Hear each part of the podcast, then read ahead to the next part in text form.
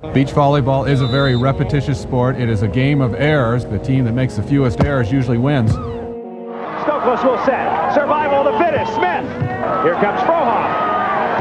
Stop! Und das ist der Matchball für Emanuel Rego und Ricardo Galo Santos. Caipirinha wird in Fässern geliefert. Moin und herzlich willkommen zu einer neuen Episode von eurem Volleyball-Podcast ohne Netz und sandigen Boden. Mein Name ist Dirk Funk und mitten in der Leitung, wie auch in den letzten Wochen, Alex Walkenhorst mal wieder und jetzt angekommen in Deutschland und man muss ihn direkt schon mal ein bisschen in Schutz nehmen. Sollte er schlechte Laune haben heute oder nicht ganz so fit sein und nicht ganz die 110-prozentige Energie liefern können, wie wir es sonst natürlich von ihm kennen, dann liegt das nicht daran, dass er vielleicht noch ein bisschen traurig ist, dass er mit zwei Niederlagen das Turnier in Mexiko beendet hat. In Chetumal wird natürlich großes Thema heute sein. Nee, dann liegt das, glaube ich, an einem massiven Jetlag, oder? Grüß dich.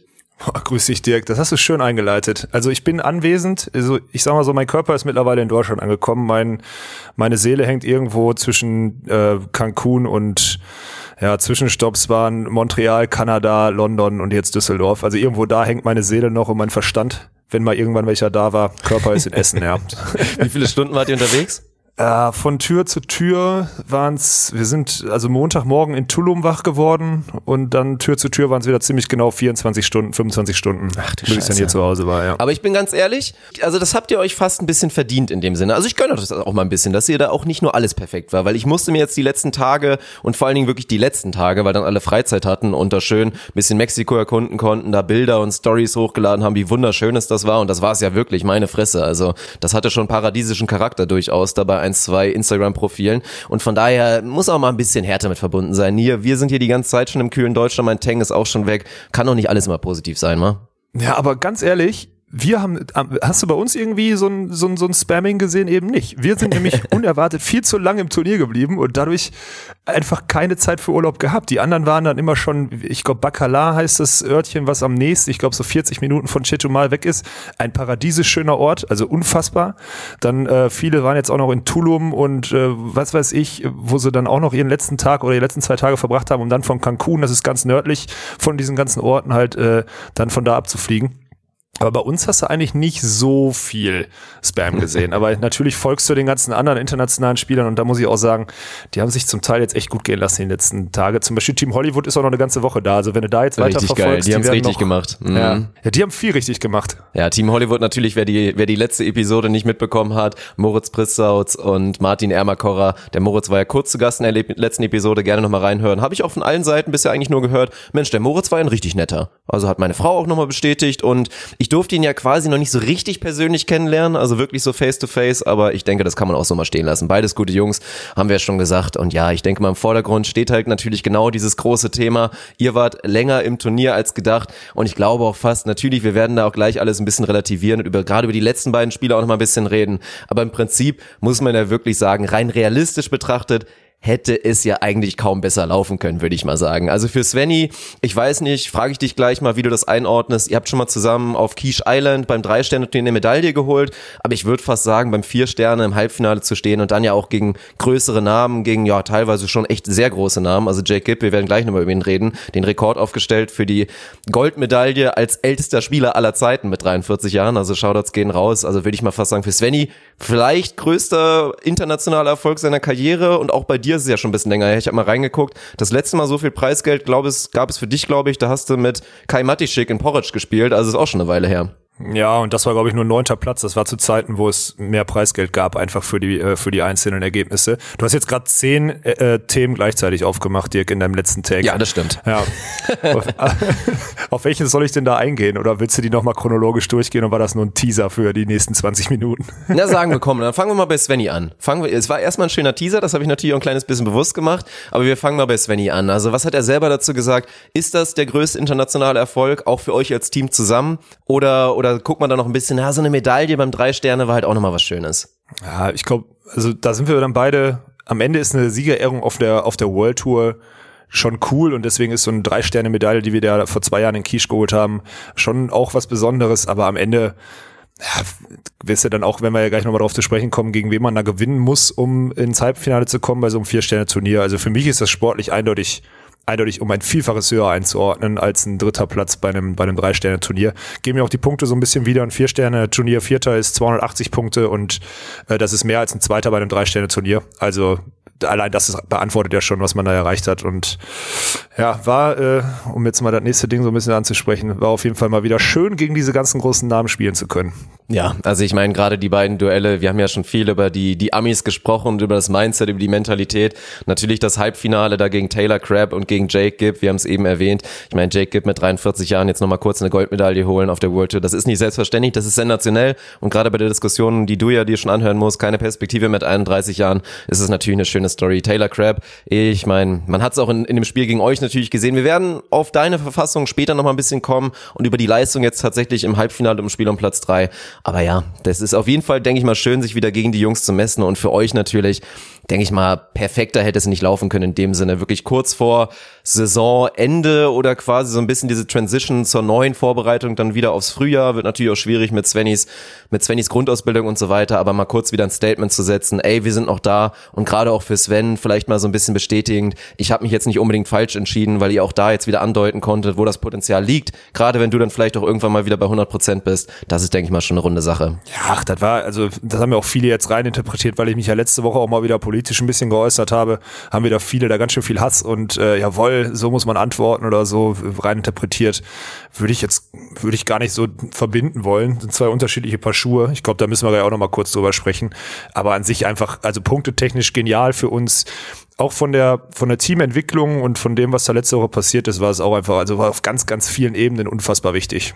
Ja, und ihr habt auch ein kleines bisschen feiern dürfen, das habt ihr auch verdient. Also man hat es nicht unbedingt in eurer Story gesehen, aber auch da hattet ihr nochmal einen schönen letzten Abend und das gehört ja auch mal dazu. Also man hat ja auch unter anderem beim Herrn Karambula, beim guten Adri, konnte man ja auch auf der Instagram-Seite sehen, geiles Bild von ihm oberkörperfrei mit einem Dosenbier in der Hand und mit einer Zigarre am Maul. Also wirklich, der lässt es sich dann auch einfach mal gut gehen und da denke ich mir auch so, das gehört halt so. Du kannst nicht 24-7 und vor allen Dingen nicht 365 auch noch dazu Vollprofi sein, da gehört doch mal zu, dass du mal ein bisschen locker lässt und so einen Erfolg auch mal feierst. Und gerade ich als Teamchemie-Manager bei euch und da ja, über die 10% müssen wir noch ein bisschen reden. Ich habe gesehen, was ihr an Preisgeld verdient habt, aber gefällt mir das natürlich sehr und gönne ich euch vor allen Dingen auch. Dann nochmal mit Tommy zusammen. Für den fällt ja natürlich auch jetzt mal so ein bisschen die, die Spannung ab. Der hatte auch ein langes, ereignisreiches Jahr und dann als Coach, ich meine, wir reden gleich vielleicht auch noch mal ein bisschen, wie es für Sinja und Kim war, das Turnier, sind ja zumindest eine Runde weitergekommen, der K.O.-Runde und beenden das Turnier dann, glaube ich, als, was ist das, als Neunter. Ja. Also von daher auch nicht ganz verkehrt und da sich auch noch mal wirklich gönnen zu können, ey, der ganze Stress und die ganze harte Arbeit mal mit ein, zwei Riesenbieren da wegzukippen, ist doch, ist doch schön. Gönne ich auf jeden Fall euch und vor allen Dingen auch ihm. Mhm. Ja, da haben wir auch gemacht. Zwei Riesenbier, zwei, drei Kuba Libre haben wir auch getrunken. Muss man jetzt auch mal einfach ganz deutlich so sagen. Wir haben uns am Sonntag dann echt äh, relativ zügig von mal auf dem Weg nach Tulum gemacht und da haben wir dann äh, die Saison ausklingen lassen. Auch wenn es für uns ja nicht so wirklich so ein Saisonausklang ist. Also wie du gerade schon gesagt hast, viele sind ja gerade jetzt wirklich, verabschieden sich in Urlaub. Also Team Hollywood, äh, die sind jetzt, äh, der Moritz war zum Beispiel mit seiner Freundin, die übrigens auch eine norwegische World Tour Spielerin ist, äh, war der, war der die ganze Zeit vor Ort, macht jetzt noch eine Woche Urlaub dort an der Küste. Ähm, die lassen sich jetzt gut gehen, weil die einfach eine lange Saison hatten. Bei uns ist das ja so ein bisschen so ein, so ein Mix-Ding. Svens Saisonpause war gefühlte drei Wochen lang. Davon war eine mit uns auf Fuerteventura, wo wir auch schon wieder am Ball waren. Ähm, weil wir jetzt auch einfach wieder Gas geben müssen. Also wir werden jetzt, ich bin jetzt später schon wieder im Krafttraining und äh, nächste Woche geht's dann auch sofort weiter mit dem Balltraining. Äh, ja, müssen wir halt durch aufgrund meiner Verletzung. Aber um nochmal auf Tommy zurückzukommen, bei dem hat man am Sonntag auch gemerkt, dass das eine wirklich anstrengende Saison war und auch die, auch die Wochen jetzt anstrengend waren mit Sven und mir, weil China und jetzt das Turnier war natürlich auch zwei komplett paar unterschiedliche Paar Schuhe, aber halt auch beide mega anstrengend. Ne? Also ich meine, was so ein Trainer mit zwei Teams auf der World Tour äh, da ein Pensum hat, mit vier Spielen am Tag vorbereiten, man guckt ja dann immer zwei, drei Videos pro Gegner, dann Warm-up äh, 30 Grad, dann das Spiel gucken, da leidet Tommy immer richtig mit und dann wieder Spiel vorbereiten, dann mit den Männern, obwohl die Frauen gerade verloren haben und das emotional war. Also was ein Trainer da ableistet, aber ich glaube, da müssen wir echt mal eine, am besten den Tommy nochmal einladen und eine eigene Episode mitmachen, was so ein Trainerleben auf der World Tour bedeutet. Deswegen will ich das jetzt gerade nur mal teasern. Ähm, an der Stelle möchte ich eine Sache sagen, das habe ich mit Sven auf der Rückfahrt besprochen. Tommy ist wirklich der beste Mann. Das ist äh, ohne Spaß. Bekanntlich, ja. Naja, wirklich. Also das ist jetzt letzte Woche, die letzten Wochen nochmal aufgefallen, was der in seinen jungen Jahren an Skills als Trainer und Coach hat und dadurch auch als Standing auf der World Tour. Das darf man ja nicht vergessen. Man merkt das ja auch. Also ich habe ein Standing auf der World Tour, dadurch hat Sven auch irgendwie ein Standing, weil die alle wissen, ich würde jetzt nicht mit einem kompletten Vollblinden oder Idioten spielen. Ähm, und dann kommt Tommy und ich dann als, also Tommy noch dazu als Trainer und dann hat man da einfach, dann ist man auch aufgrund des Trainers, der einfach seit Jahren wirklich für ehrliche, saubere Arbeit und Volleyballwissen bekannt ist, ähm, als Spieler wie jetzt auch als Trainer hat man da einfach ein super Standing. Man trainiert vor den, vor den Turnieren mit guten Teams, weil die alle wissen, hey, wir können strukturiert und gut trainieren auf gutem Niveau. Und dann ist Tommy einfach menschlich wie auch taktisch ist er einfach eine fucking Macht. So. Und dann kann der auch noch Volleyball spielen. Das heißt, man kann sich auch noch mit dem warm machen, wenn der andere noch nicht an den Ball will und man will sich schon mal ein bisschen einspielen oder so. Oder ich habe morgens keinen Bock, 20 Minuten hin und her zu pritschen bei der Aktivierung. Dann macht er das mit Sven. Der ist auf so vielen Ebenen der beste Mann. Haben Sven und ich nochmal rausgestellt. Und deswegen will ich da sogar nochmal sagen, das ist echt ein, ist einfach ein Top-Transfer, wirklich, muss man ganz klar sagen. Der Mann kann alles. Ja, aber also darüber wollen wir natürlich noch sprechen. Haben wir ja schon geplant, dass auf jeden Fall Tommy nochmal einen zweiten Auftritt braucht, weil ja einige Sachen thematisch hinten runtergefallen sind. Klar, wenn man den besten Mann im Podcast hat, schaffst du es nicht innerhalb von zwei Stunden alle Themen runterzubekommen. Also Tommy ist eh immer eingeladen, ist glaube ich jedes Mal eine Bereicherung, hat man schon beim ersten Auftritt gesehen. Und genau das, wirklich diese letzten Jahre als Trainer und auch nochmal da so ein bisschen, ja, ihn da wirklich ein bisschen darstellen zu können und beschreiben zu können. Und diese besondere Art und Weise, wie er das macht, wirklich, ja, das ist schon, merkt man einfach, es ist pure Leidenschaft, pure Dedication, wirklich, nimmt er sich, glaube ich, auch, also er könnte sich, ist definitiv entspannter gestalten, das steht schon mal fest. Ja, aber das macht er halt nicht, ne? Und da sieht man auch den Unterschied zwischen dem einen oder anderen vielleicht äh, Verbandsangestellten. Das, ich rede jetzt nicht von Deutschen, um mal wieder ein bisschen äh, direkt mal Wind aus den Segeln zu nehmen. Ich rede einfach von Leuten, die so als Bundestrainer angestellt sind und mit ihren Teams so mitreisen. Dieser Betreuungsanspruch, und ich nenne es jetzt bewusst Anspruch, also die Zeit, die man am Tag Stunde für Stunde da investiert, ist einfach bei diesen Angestellten nicht so hoch wie bei jemandem, der freiberuflich aus voller Inbrunst solche Teams unterstützt und äh, den Versuch, mit denen versucht, einen sportlichen Weg zu gehen oder eine Entwicklung zu machen. Das ist schon echt, ist schon krasser Unterschied. Und diese letzten Wochen ist echt aufgefallen, wie wichtig Tommy ist und wie wichtig so ein guter Trainer ist. Und wir auch einfach, und das habe ich auch gestern unter seinem Post geschrieben, man da vielleicht mal zugegeben, ein bisschen provokant zu sagen, wie froh kann ich eigentlich als äh, abgefahrenes Ersatzrad im deutschen Beachvolleyball sein, dass der, dass der, dass der Leistungsgedanke hier bei uns vor ein paar Jahren abgeschafft wurde und ich deswegen mit einem der besten oder vielleicht sogar dem besten oder dem besten Trainerteam insgesamt einfach so trainieren darf, obwohl ich ja eigentlich nicht im System bin. Man sollte ja eigentlich denken, dass solche Trainerqualität und die ist bei uns um Vielfaches höher als an zentralisierten Punkten oder was auch immer, äh, dass solche Qualität für einen wie mich dann, der auf der auf dem Absteiger steht, eigentlich nicht zugänglich sein kann. Das ist schon schon krass und ist schon geiles, ist schon auch eine geile Nummer, dass wir das so wahrnehmen können. Ja, also das muss man einfach so stehen lassen. Und jeder objektive Mensch, der jetzt irgendwie nicht mit einem Paket Salz in der rechten Hand rumläuft, muss das eigentlich auch zugeben. Also deswegen sage ich ja schon seit längerem. Paket Salz es rechts in der Hand? Was ist, was? ja, salzig zu sein, weil man vielleicht selber betroffen ist, weil man vielleicht den Bundesadler auf der Brust hat und nicht so. zugeben will, dass halt natürlich Kaczmarek, aber vor allen Dingen mit Hans Vogt, ja, dass es halt tatsächlich nicht so viel besser geht. Oder wenn es besser geht, dann soll mir das erstmal jemand zeigen. Also das ist so das Ding. Von daher mache ich ja schon seit Ewigkeiten diesen Case, dass man sich dagegen immer so ein bisschen wehrt und gerade nicht versucht, vielleicht auch den Standort Witten einfach ein bisschen mit ins Programm zu nehmen. Dann lasst doch die Leute da professionell trainieren, macht den Bundesadler da vorne auch noch drauf. Ob ihr das wollt oder nicht oder ob alle Beteiligten das wollen, steht auf einem anderen Blatt. Aber naja, das war mal mein großer Punkt. Naja, aber gerade natürlich nochmal mit Perspektive Tommy wird es jetzt, glaube ich, jetzt interessant, weil jetzt wollen wir, wir lassen erstmal stehen als Überschrift, Riesenerfolg, große Sache, trotz natürlich immer, haben wir oft schon drüber gesprochen. Vierter werden ist halt scheiße, zwei verlorene Spieler am Ende, aber ich glaube, ihr habt doch einen guten Job gemacht, das abzuhaken und ein bisschen einzuordnen, aber wollen wir einfach mal ein bisschen durchs Turnier reiten. Und da kannst du natürlich auch mal gerne sagen, wie ihr das mit Tommy gemeinsam reflektiert habt.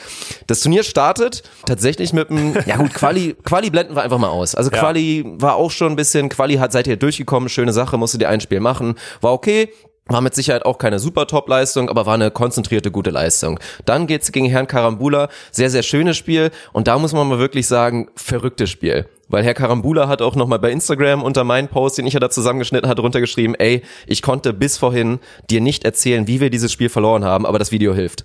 Das fand ich auf jeden Fall auch wieder sehr sympathisch und ehrlich von ihm. Und mir ging's ja genauso, das war ja das Verrückte. Ich krieg irgendwie, ich glaube über unsere Gruppe oder Daniel oder ich weiß es nicht, schreibt mir irgendwer das Ergebnis und ich sehe das nur so, musste irgendwie schnell los und habe dann schnell nochmal dieses Video zusammengeschnitten für Instagram und ich wusste vorher, dass ihr gewinnt, Aber bis tief in den zweiten Satz dachte ich mir, Alter, das muss doch ein Fehler sein. Ja, ja, ich krieg, ist hab auch hier so. eine falsche Information. Wie sollen die beiden das gewinnen? Also nichts, wirklich gar nichts hat in diesem Spiel für euch gesprochen. Ich meine, das war jetzt von Carambula Rossi keine starke Leistung, aber ihr und vor allen Dingen du, muss man mal ganz ehrlich sagen, ich hätte jetzt vielleicht mal so maximal eine 3 von 10 gegeben für deine Leistung da in diesem Spiel. Ja. Und hinten raus, weil vielleicht auch ein paar uncharakteristische Fehler von den Italienern reinkommen, biegt dir das Ding irgendwie. Also ganz, ganz verrücktes Spiel, oder? Ja, komplett. Also das war wirklich ein ganz verrücktes Spiel am Ende. Äh, Wir war vor allem, okay, dass, die, dass wir liegen irgendwie 0-1. Im ersten Satz funktioniert gar nichts. Im zweiten Satz äh, funktioniert ein bisschen mehr, aber auch nicht viel. Wir liegen irgendwie 16, 19, glaube ich, hinten oder so bei eigenem Aufschlag. Dann blockt Sven ein, weil ich ihn nach vorne schicke, weil wir überhaupt keinen Zugriff kriegen. Ich verteidige zwei, ich mache noch irgendeinen Ass mit so einem Dankeball-Keks durch die Mitte und dann verlieren, gewinnen wir plötzlich den zweiten Satz, führen im dritten Haus hoch, sind 14-9 vorne und kriegen nochmal irgendwie die Düse, spielen irgendwie dreimal einen Shot auf die Abwehr oder so äh, und dann mache ich irgendeinen so einen verranzten Line-Shot zum 15-13. Ich habe mich danach auch wirklich geschämt, das, was du da überpiepst hast und das wurde auch es wurde auch oft und, und viel hinterfragt, das müssen wir jetzt mal leaken, ohne irgendwie, also ich, ah, ist schwierig, das jetzt äh, so zu sagen, dass das komplett Den Wortlaut musst du gesellschaftskonform nicht ist. sagen. Nee, besser nicht, würde ich mal behaupten. Aber ganz klar, es war halt nicht gegen den Verband, es war auch mit Sicherheit nicht gegen den Sportdirektor, Nein, gegen nein, Niklas nein, Hildebrand. Nein, es ging gegen den eigenen Coach, es ging, es war eine Ansage für, für Tommy. Und Ja, eine genau. selbstkritische Ansage, sagen wir es mal so. Ja. Du kannst ja umschreiben, was du da so gesagt Ja, hast. im Endeffekt, also um es mal, um es mal, ich drehe mich sofort zu Tommy um und schüttel einfach nur den Kopf und dann ist doch egal, wie man gewinnt oder so, so ungefähr. Und Tommy halt einfach nur zurückgebrüllt, wollte mich eigentlich verarschen und dann war aber auch alles, es war so ein bisschen, ja, weil das war wirklich, also das kannst du nicht, also du denkst schon, du, du bist ja schon bei der Nachbesprechung und wahrscheinlich als Trainer bei 16, 19 überlegst du so, wie machst du den, also nach der Leistung, die wir da im ersten, in dem Spiel gezeigt haben, musst du auch eigentlich, äh, musst du uns auch rund machen. Aber äh, dann gewinnen wir das Spiel noch und du hast eigentlich immer noch im Kopf so, boah, die haben einfach zweieinhalb, drei Sätze nicht das gemacht, was wir abgesprochen hatten.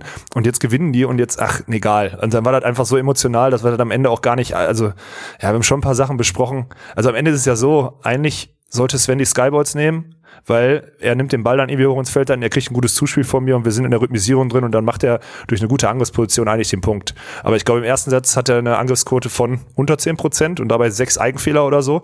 Und irgendwann fange ich halt an, diese Skyballs zu nehmen und dann läuft halt gar nichts. Ne? Also keine Rhythmisierung, keine gute Angriffsposition. Dann kachel ich noch zehnmal im Block, spiele fünfmal Shots irgendwie sinnlos auf die Abwehr, Block in dem ganzen Spiel keinen einzigen Ball. Also es war einfach in vielerlei Hinsicht komplett für den Arsch. Und am Mitte zweiten Satz haben wir dann beide Blockabwehr gespielt und haben einfach gesagt, wir lösen uns jetzt nur noch. Also wir haben ohne Block gespielt gegen äh, Karambula und der kam darauf nicht so klar und dann haben wir das Spiel noch gewonnen. Also eigentlich peinlich, mit so einer Taktik irgendwie einen WM-Fünften und Medaillengewinner auf der World Tour zu schlagen, aber ja, hat dann am Ende gereicht. Ich schäme mich auch wirklich immer noch für diesen Sieg. Am Ende ist das geil, weil das war so der Anfang von so einer Erfolgsstory, aber das war schon echt, war schon echt ein ganz komisches Spiel. Hat auch jeder drüber geredet auf dem Turnier, muss man ganz klar sagen. Ja, 100 Prozent. Und du hast ja auch dein eigenes Credo gebrochen. Da musste sich auch unter anderem Daniel, glaube ich, mal viel anhören. Ich weiß gar nicht mehr, welches Turnier es war. Eine, einer der vielen fünften Plätze. Ich glaube, es war sogar Kühlungsborn oder so, wo sie das, die größte Chance hatten, wirklich mal ins Halbfinale einzutreffen. Natürlich mit Niklas Rudolf. Shoutouts gehen raus, falls er noch aktiv zuhört. Ich hoffe, der ist regelmäßig im Stream übrigens dabei. Niklas Rudolf, Fan des Twitch-Streams von mir. Finde ich sehr, sehr schön. Naja, aber worauf will ich zurück? Ich glaube, bei Matchball 14-13, Daniel gräbt hinten ein gegen Böckermann Kaper und spielt dann auch einen halbgaren Shot dann da für den potenziellen Matchball, wird abgewehrt und dann verlieren sie das Ding. Und da hast du, glaube ich, auch sehr plakativ gesagt, bei Matchball für dich in so einem engen Spiel oder wenn es auch mal ein bisschen, vielleicht mal ein bisschen nervös wird, dann fängt man nicht an, Shots zu spielen. Und genau das hast du gemacht. Am Ende war ja auch sogar der letzte Punkt ein Shot. Aber gut, hinten raus gewonnen. Klar, man muss da, glaube ich, auf jeden Fall sagen, verliert ihr dieses Spiel, geht das Turnier vielleicht ganz anders aus. Ja, Ich glaube trotzdem, ausgehen. dass ihr dann auch Pedro und Oscar geschlagen hättet Das und irgendwie. K.O.-Runde eintretet. Aber dann kriegt ihr ein härteres Draw, kriegt vielleicht andere Gegner und scheidet dann vielleicht, sagen wir mal, spätestens in Runde zwei aus und so. Ja, so ging's weiter und dann gegen die, zumindest gegen einen amtierenden Weltmeister, nämlich gegen André Loyola, damals natürlich mit Evandro, inzwischen mit George Wanderlei. Und da hast du eigentlich auch gesagt und waren sie auch alle einig, geht ihr als klare als klare Außenseiter rein, wobei man im Nachhinein natürlich sagen muss, also da muss man wirklich sagen, habt ihr ganz solide und locker runtergespielt. Ihr habt taktisch, technisch ein paar Anpassungen gemacht. Gerade Svenny hat ja öfter mal einen schnellen Pass gestellt, um da vielleicht ein kleines bisschen mehr Kontrolle reinzubringen, weil bei ihm das Zuspiel im ersten Spiel gerade nicht so hundertprozentig lief. Aber er spielte die einfach, ja, spielte vielleicht nicht an die Wand, aber mit was für einer Kontrolle das wirklich ein Zweisatzsieg war, war schon, war schon echt beeindruckend, muss man sagen. Und da im Nachhinein könnte man fast sagen, der George ist halt vielleicht kein schlechtes Matchup für euch. Ja, für mich ist der ein So, er Mega-Matchup. jetzt- ja, ja, ist er. Ja, deswegen. Aber trotzdem, also waren mit Sicherheit alle und bestimmt auch Tommy überrascht, wirklich wie deutlich das ging an euch ging, oder? Ja, definitiv. Also wir haben eine gute Taktik gehabt äh, und dann haben die einfach im Spielaufbau schon Probleme gehabt. Der Josh hat auf den Ball unterlaufen und dann das Schöne ist, die spielen so richtig schön sauberen und ehrlichen Volleyball. So einen hohen Baggerpass stimmt. und dann so schöne gerade Schläge mit einem schönen sauberen Schlagschleife und das mag ich halt auch als Blocker. Ja, also da ist das Italien und was auch immer oder auch Chile, da kommen wir später drauf wahrscheinlich, ist dann richtiges Gift für mich eigentlich. Aber diese Brasilianer, die schön up and down und dann schlagen und zwischendurch mal Line-Shots spielen, das macht dann schon Spaß. Und wenn du ungefähr weißt, was sie machen, und da hat Tommy uns wirklich sehr gut darauf vorbereitet und, da muss man auch sagen, Sven hat das sehr gut auch umgesetzt taktisch, das ist auch nicht immer der Fall, ähm, ja, dann kriegen wir da im Break Vollgas-Zugriff. Und wenn du dann weißt, dass der Blocker immer ein bisschen spät ist, du die Pässe ein bisschen schneller spielst und schnelle Abschlüsse wählst, dann kriegst du ja auch keinen Zugriff. Ja, und dann gewinnst du mal 2-0. Ne? Schon, schon, das war ein schöner und vor allem wichtiger Sieg, wenn wir jetzt mal auf den Draw zu sprechen kommen, weil an dem Tag, das war ja dieses Gruppenfinale, das war Freitagmorgen, war halt nachmittags noch diese erste Runde. Da konnten wir uns unseren Gegnern dann angucken. Das war China gegen Mexiko. Und an dem Abend haben wir dann gegen Mexiko auf dem heimischen Center Court da gespielt. Und das war ein Spiel, äh, das für mich das, das war für mich das krasseste Spiel des ganzen Turniers. Du hast es, glaube ich, gar nicht gesehen. Ne? Doch, du gesehen habe ich's. Ich habe Ja. nur keinen keinen Mitschnitt mehr gemacht, aber Ah, gesehen okay. habe ich's klar. Das war, also, ohne, also erstmal war es schwül des Grauens. Es war un, es war nicht mal mehr heiß, aber es war einfach so schwül. Der Ball hat am Ende zwei Kilo gewogen. Ich habe nicht mehr oben zugespielt, weil der Ball getropft hat. Ja, ich habe mir mein T-Shirt, mein T-Shirt Mhm. in die Hose gesteckt, weil es so schwer war, dass es bei jedem Block im Netz war. Ich habe am Ende des Spiels, ich habe Krämpfe bekommen in den Waden. Ich habe noch nie in meinem Leben Krämpfe bekommen. Also wirklich nicht. Und ich habe Krämpfe in den Waden bekommen, weil ich so viel in diesem Spiel verloren habe. Geisteskrank. Und auch da liegen wir 1-0 hinten, obwohl wir den ersten Satz eigentlich gewinnen müssen, gefühlt liegen 19-16 hinten. Einfach nur, weil wir den Blocker berühmt schießen, weil wir nicht sehen. Night Session, ja, war das erste Mal in meinem Leben, dass ich bei, bei Flutlicht gespielt habe. Ich habe es, glaube ich, einmal schon auf der Koop-Tour gemacht, auch da habe ich auf die Schnauze gekriegt. Es ist halt schwierig, weil der Ball, der ist schwerer, der fällt ein bisschen schneller und du siehst ihn nicht so gut. Heißt, ich habe einfach gefühlt 10 Zentimeter über dem Netz abgeschlagen und den mexikanischen Blocker, den ich eigentlich dominieren müsste, weil der nicht hoch genug ist für mich, den habe ich berühmt geschossen in dem Spiel, wie sonst jeden anderen in dem, in dem Turnier auch. Aber da war es echt heftig. Und dann haben wir uns da irgendwie, irgendwie zurückgekämpft. Und wie gesagt, ich hatte Krämpfe im dritten Satz des Grauens, habe es mir nicht anmerken lassen. Und äh, ja, nach dem Spiel war ich so unendlich durch. Ich war irgendwie um halb elf im Hotel und ich konnte nicht mehr. Ich war fix und fertig. Am nächsten Tag bin ich aufgestanden, habe mich gefühlt, als hätte ich, keine Ahnung, wäre ich eine Woche auf Mallorca im Urlaub gewesen oder so. Wirklich unfassbar. Das konnte man wirklich von außen sehen. Also erstmal großes Lob geht raus an die an das mexikanische Publikum. Also das war Oh ja. ein sehr spezieller, aber auch wirklich auch besonderer Center Court und ich fand auch sehr fair. Also das war einfach gute Stimmung. Natürlich war das war eine, hattet ihr natürlich die ganzen Fans gegen euch, aber es war zu 0% negativ und das meinte glaube ich auch Tommy irgendwann mal, dass da selbst also selbst nach geilen Ballwechseln, die dann für für euch dann ausgingen, wurde einfach gefeiert und wurde da wirklich gejubelt und irgendwie oh wieder gerufen und waren ja auch viele verrückte lange Ballwechsel bei. Ich meine, wenn der Herr Lombardo Ontiveros mit dabei ist, dann gibt's meistens lange Ballwechsel, Ja, das weil das einer der genialsten Verteidiger auf der kompletten Welt ist. Von daher natürlich auch teilweise viele Eigenfehler, verrücktes Spiel, kann in beide Richtungen gehen, aber hinten raus, ja, war schön. War schön, wie die Emotionen dann auch wirklich rausgehen, hat mich riesig gefreut. Ja, das war dann krass. Und dann drehe ich mich auch um und zeige irgendwie nach dem letzten Ball, den ich da irgendwie Richtung sechs, ja, nicht mal schlage, das war ja ein Stoß. Ähm, und dann drehe ich mich um zu Tommy und der ist gefühlt von der Tribüne gesprungen. Der war am Ende auch fix und fertig. Der hat geschwitzt auf der Tribüne. Das war unfassbar. Sven hat, glaube ich, 20 Sekunden gebrüllt.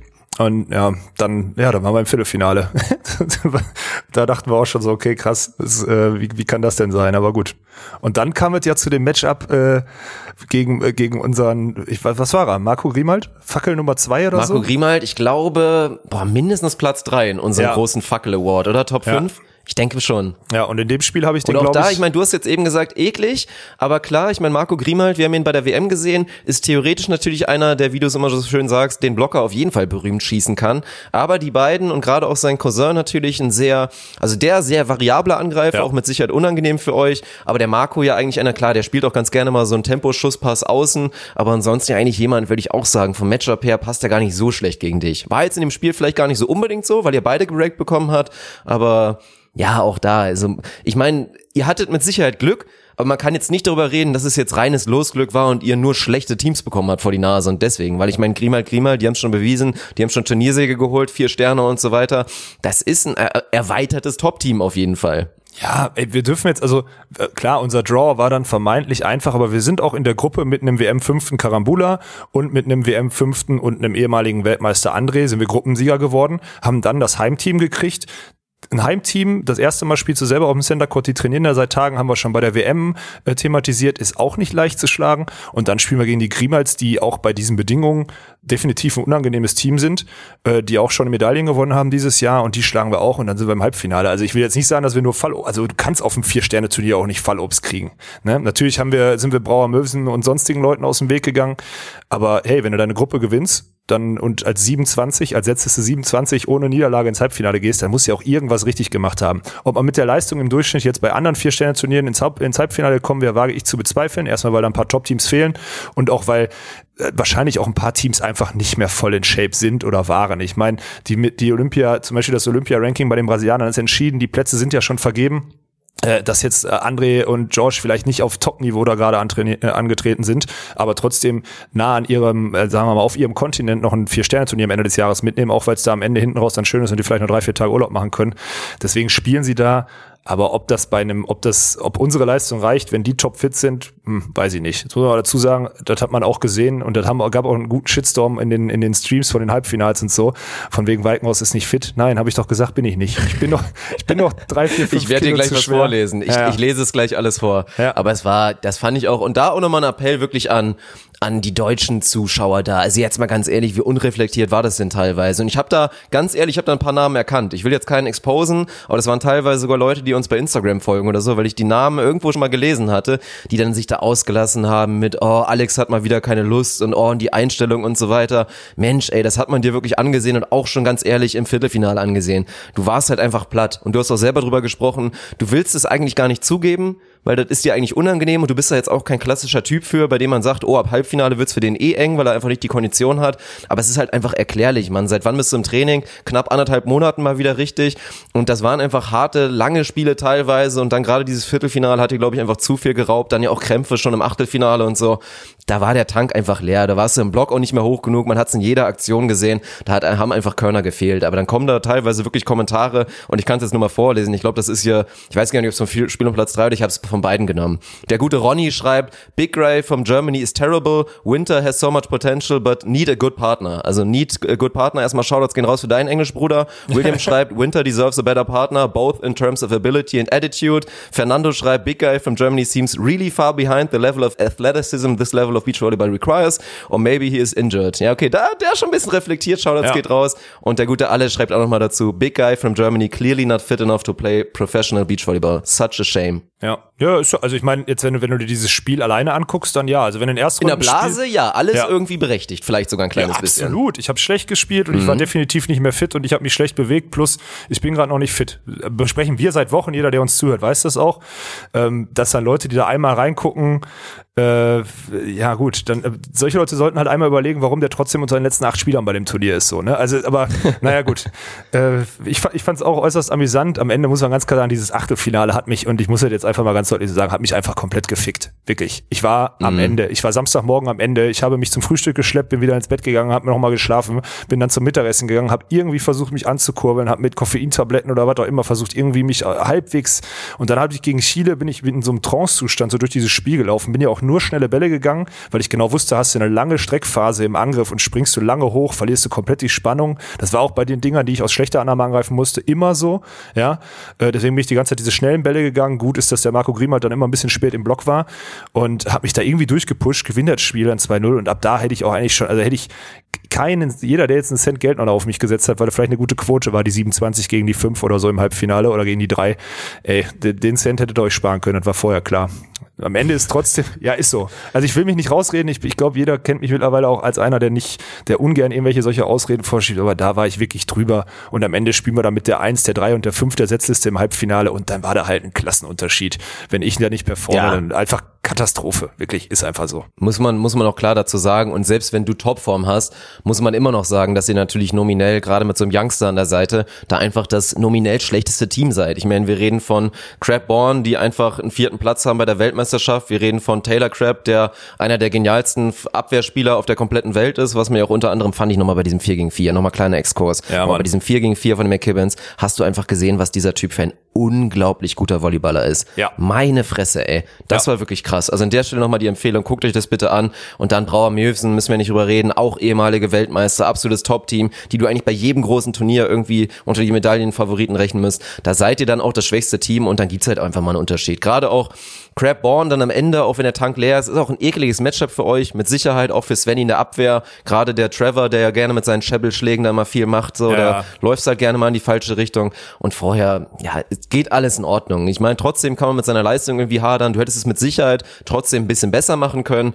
Aber gerade, und das sind einfach uncharakteristische Sachen, wenn der Körper nicht mehr mitmacht und dann vor allen Dingen auch langsam anfängt, der Kopf nicht mehr mitzumachen, dann ist halt Gift, Gift. Und ich glaube, jeder von euch, langes Beachturnier, ich kenne es auf jeden Fall auf meinem Amateurniveau, dass gerade wenn du dann merkst, boah, ich krieg mich nicht mehr fokussiert, ich krieg mich nicht mehr konzentriert, dann geht dir halt alles weg. Wenn der Körper eh schon ein Spiel vorher weggebrochen ist, und das hat man dann so ein kleines bisschen gesehen, aber deswegen muss man heißt ein einordnen und wollen wir uns den? Hype nicht nehmen lassen. Das ein war kleines schon- bisschen, das hat man sehr ordentlich gesehen. Sehr deutlich also wenn man gesehen. mitgezählt hätte, den Counter, wie oft du wirklich einen Killblock gegen dich hattest, Junge, Junge, Junge, da hättest du Ja. richtig ding, ding, ding, Ja, ja. ding, ding, ding, ding. Katastrophe, ey. Das ist halt, wenn du dann denkst, okay, ich schlag jetzt hoch ab, weil ich eh nichts sehe und einfach dein Hochabschlagen auf 2,70 Meter stattfindet, dann ist halt echt, äh, ja, Katastrophe. Und dann jetzt kamen auch natürlich noch Sachen dazu. Sven war natürlich sehr motiviert und wollte es auch in so reparieren, aber hat auch mal eine schlechte Annahme nicht repariert gekriegt, weil er vielleicht ein bisschen zu viel wollte. Also sein Zuspielniveau war auch nicht so gut wie die Tage davor und dann bricht's halt komplett zusammen. Und dann physisch wirklich äh, ein, ein physisch unter aller Sau in Form, muss man einfach ganz klar sagen, da am Samstagabend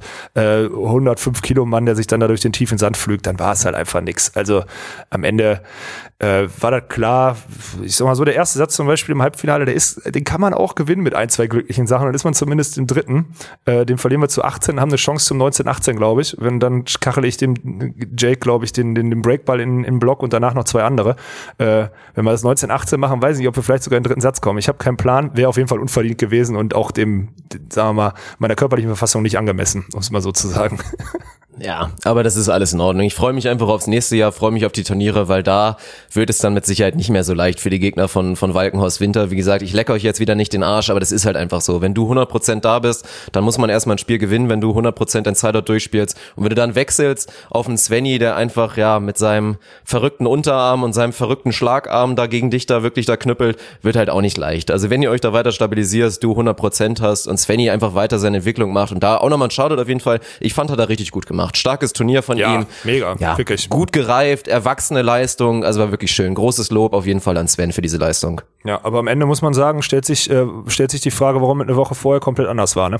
Also es ist ja, das ist so, ich, jetzt bin ich Das wieder, stimmt. Ja, Ja. das darf nicht sein. Also ich sag ganz ehrlich, ich hätte lieber einen sieb, also ich hätte lieber einen fünften beim Drei-Sterne-Turnier in China und einen 17. jetzt in, in, in, in Mexiko gemacht. Das hätte ich besser einordnen können und damit wäre ich wahrscheinlich hinten raus über diesen Gesamtblock zufriedener gewesen als jetzt mit so einem vierten, der durch viele, sagen wir mal, Zufälle passiert ist, äh, weil das einfach nicht einzuordnen ist. So was passiert denn jetzt? Gehen wir zum nächsten, äh, gehen wir zum nächsten Vier-Sterne-Turnier in Doha oder so, fliegen wir dahin und spielen in der Quali gegen XY oder gegen, gegen die Mexikaner und denken, boah, jetzt, wenn wir, wenn die jetzt nicht mal mehr den Heimvorteil haben, müssen wir die auf jeden Fall schlagen und fängt dann wieder so eine Kopfkirmes an, wie wir sie in China präsentiert haben oder schon ein, zwei Mal davor in der Saison hatten.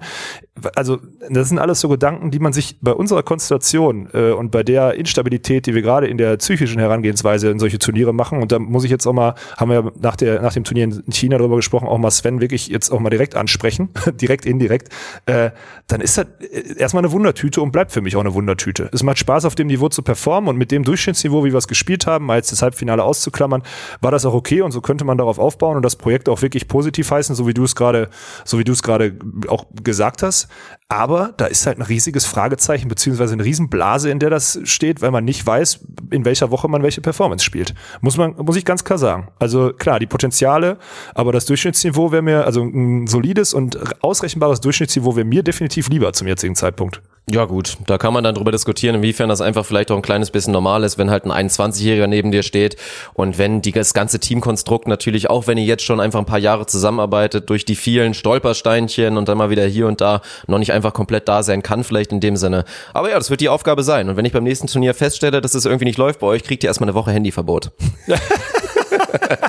Damit ihr euch mal wieder richtig auf eure Leiste konzentrieren könnt. Ja, ja. Apropos Handyverbot, Dann wie muss die die Story, Story? halt mal leiden beim Volleypod. Die, die Story war ja wohl mal kommen, die war gut diese Woche jetzt, oder was? Shoutouts, ja, wirklich. Also Lob geht raus, war sehr schön. Muss man ja auch mal sagen. Ich meine, gut, dein, das ist ja irgendwie das Verrückte bei Instagram mit dem Algorithmus. Dein Instagram-Kanal mit inzwischen über 15.000 Followern geht irgendwie von alleine. Da sind mit Sicherheit auch irgendwie ein paar Bots dabei, die sich da irgendwie ein bisschen Cloud farmen Ja, wollen. Aber ansonsten, Fall. da musst du nicht mehr viel machen.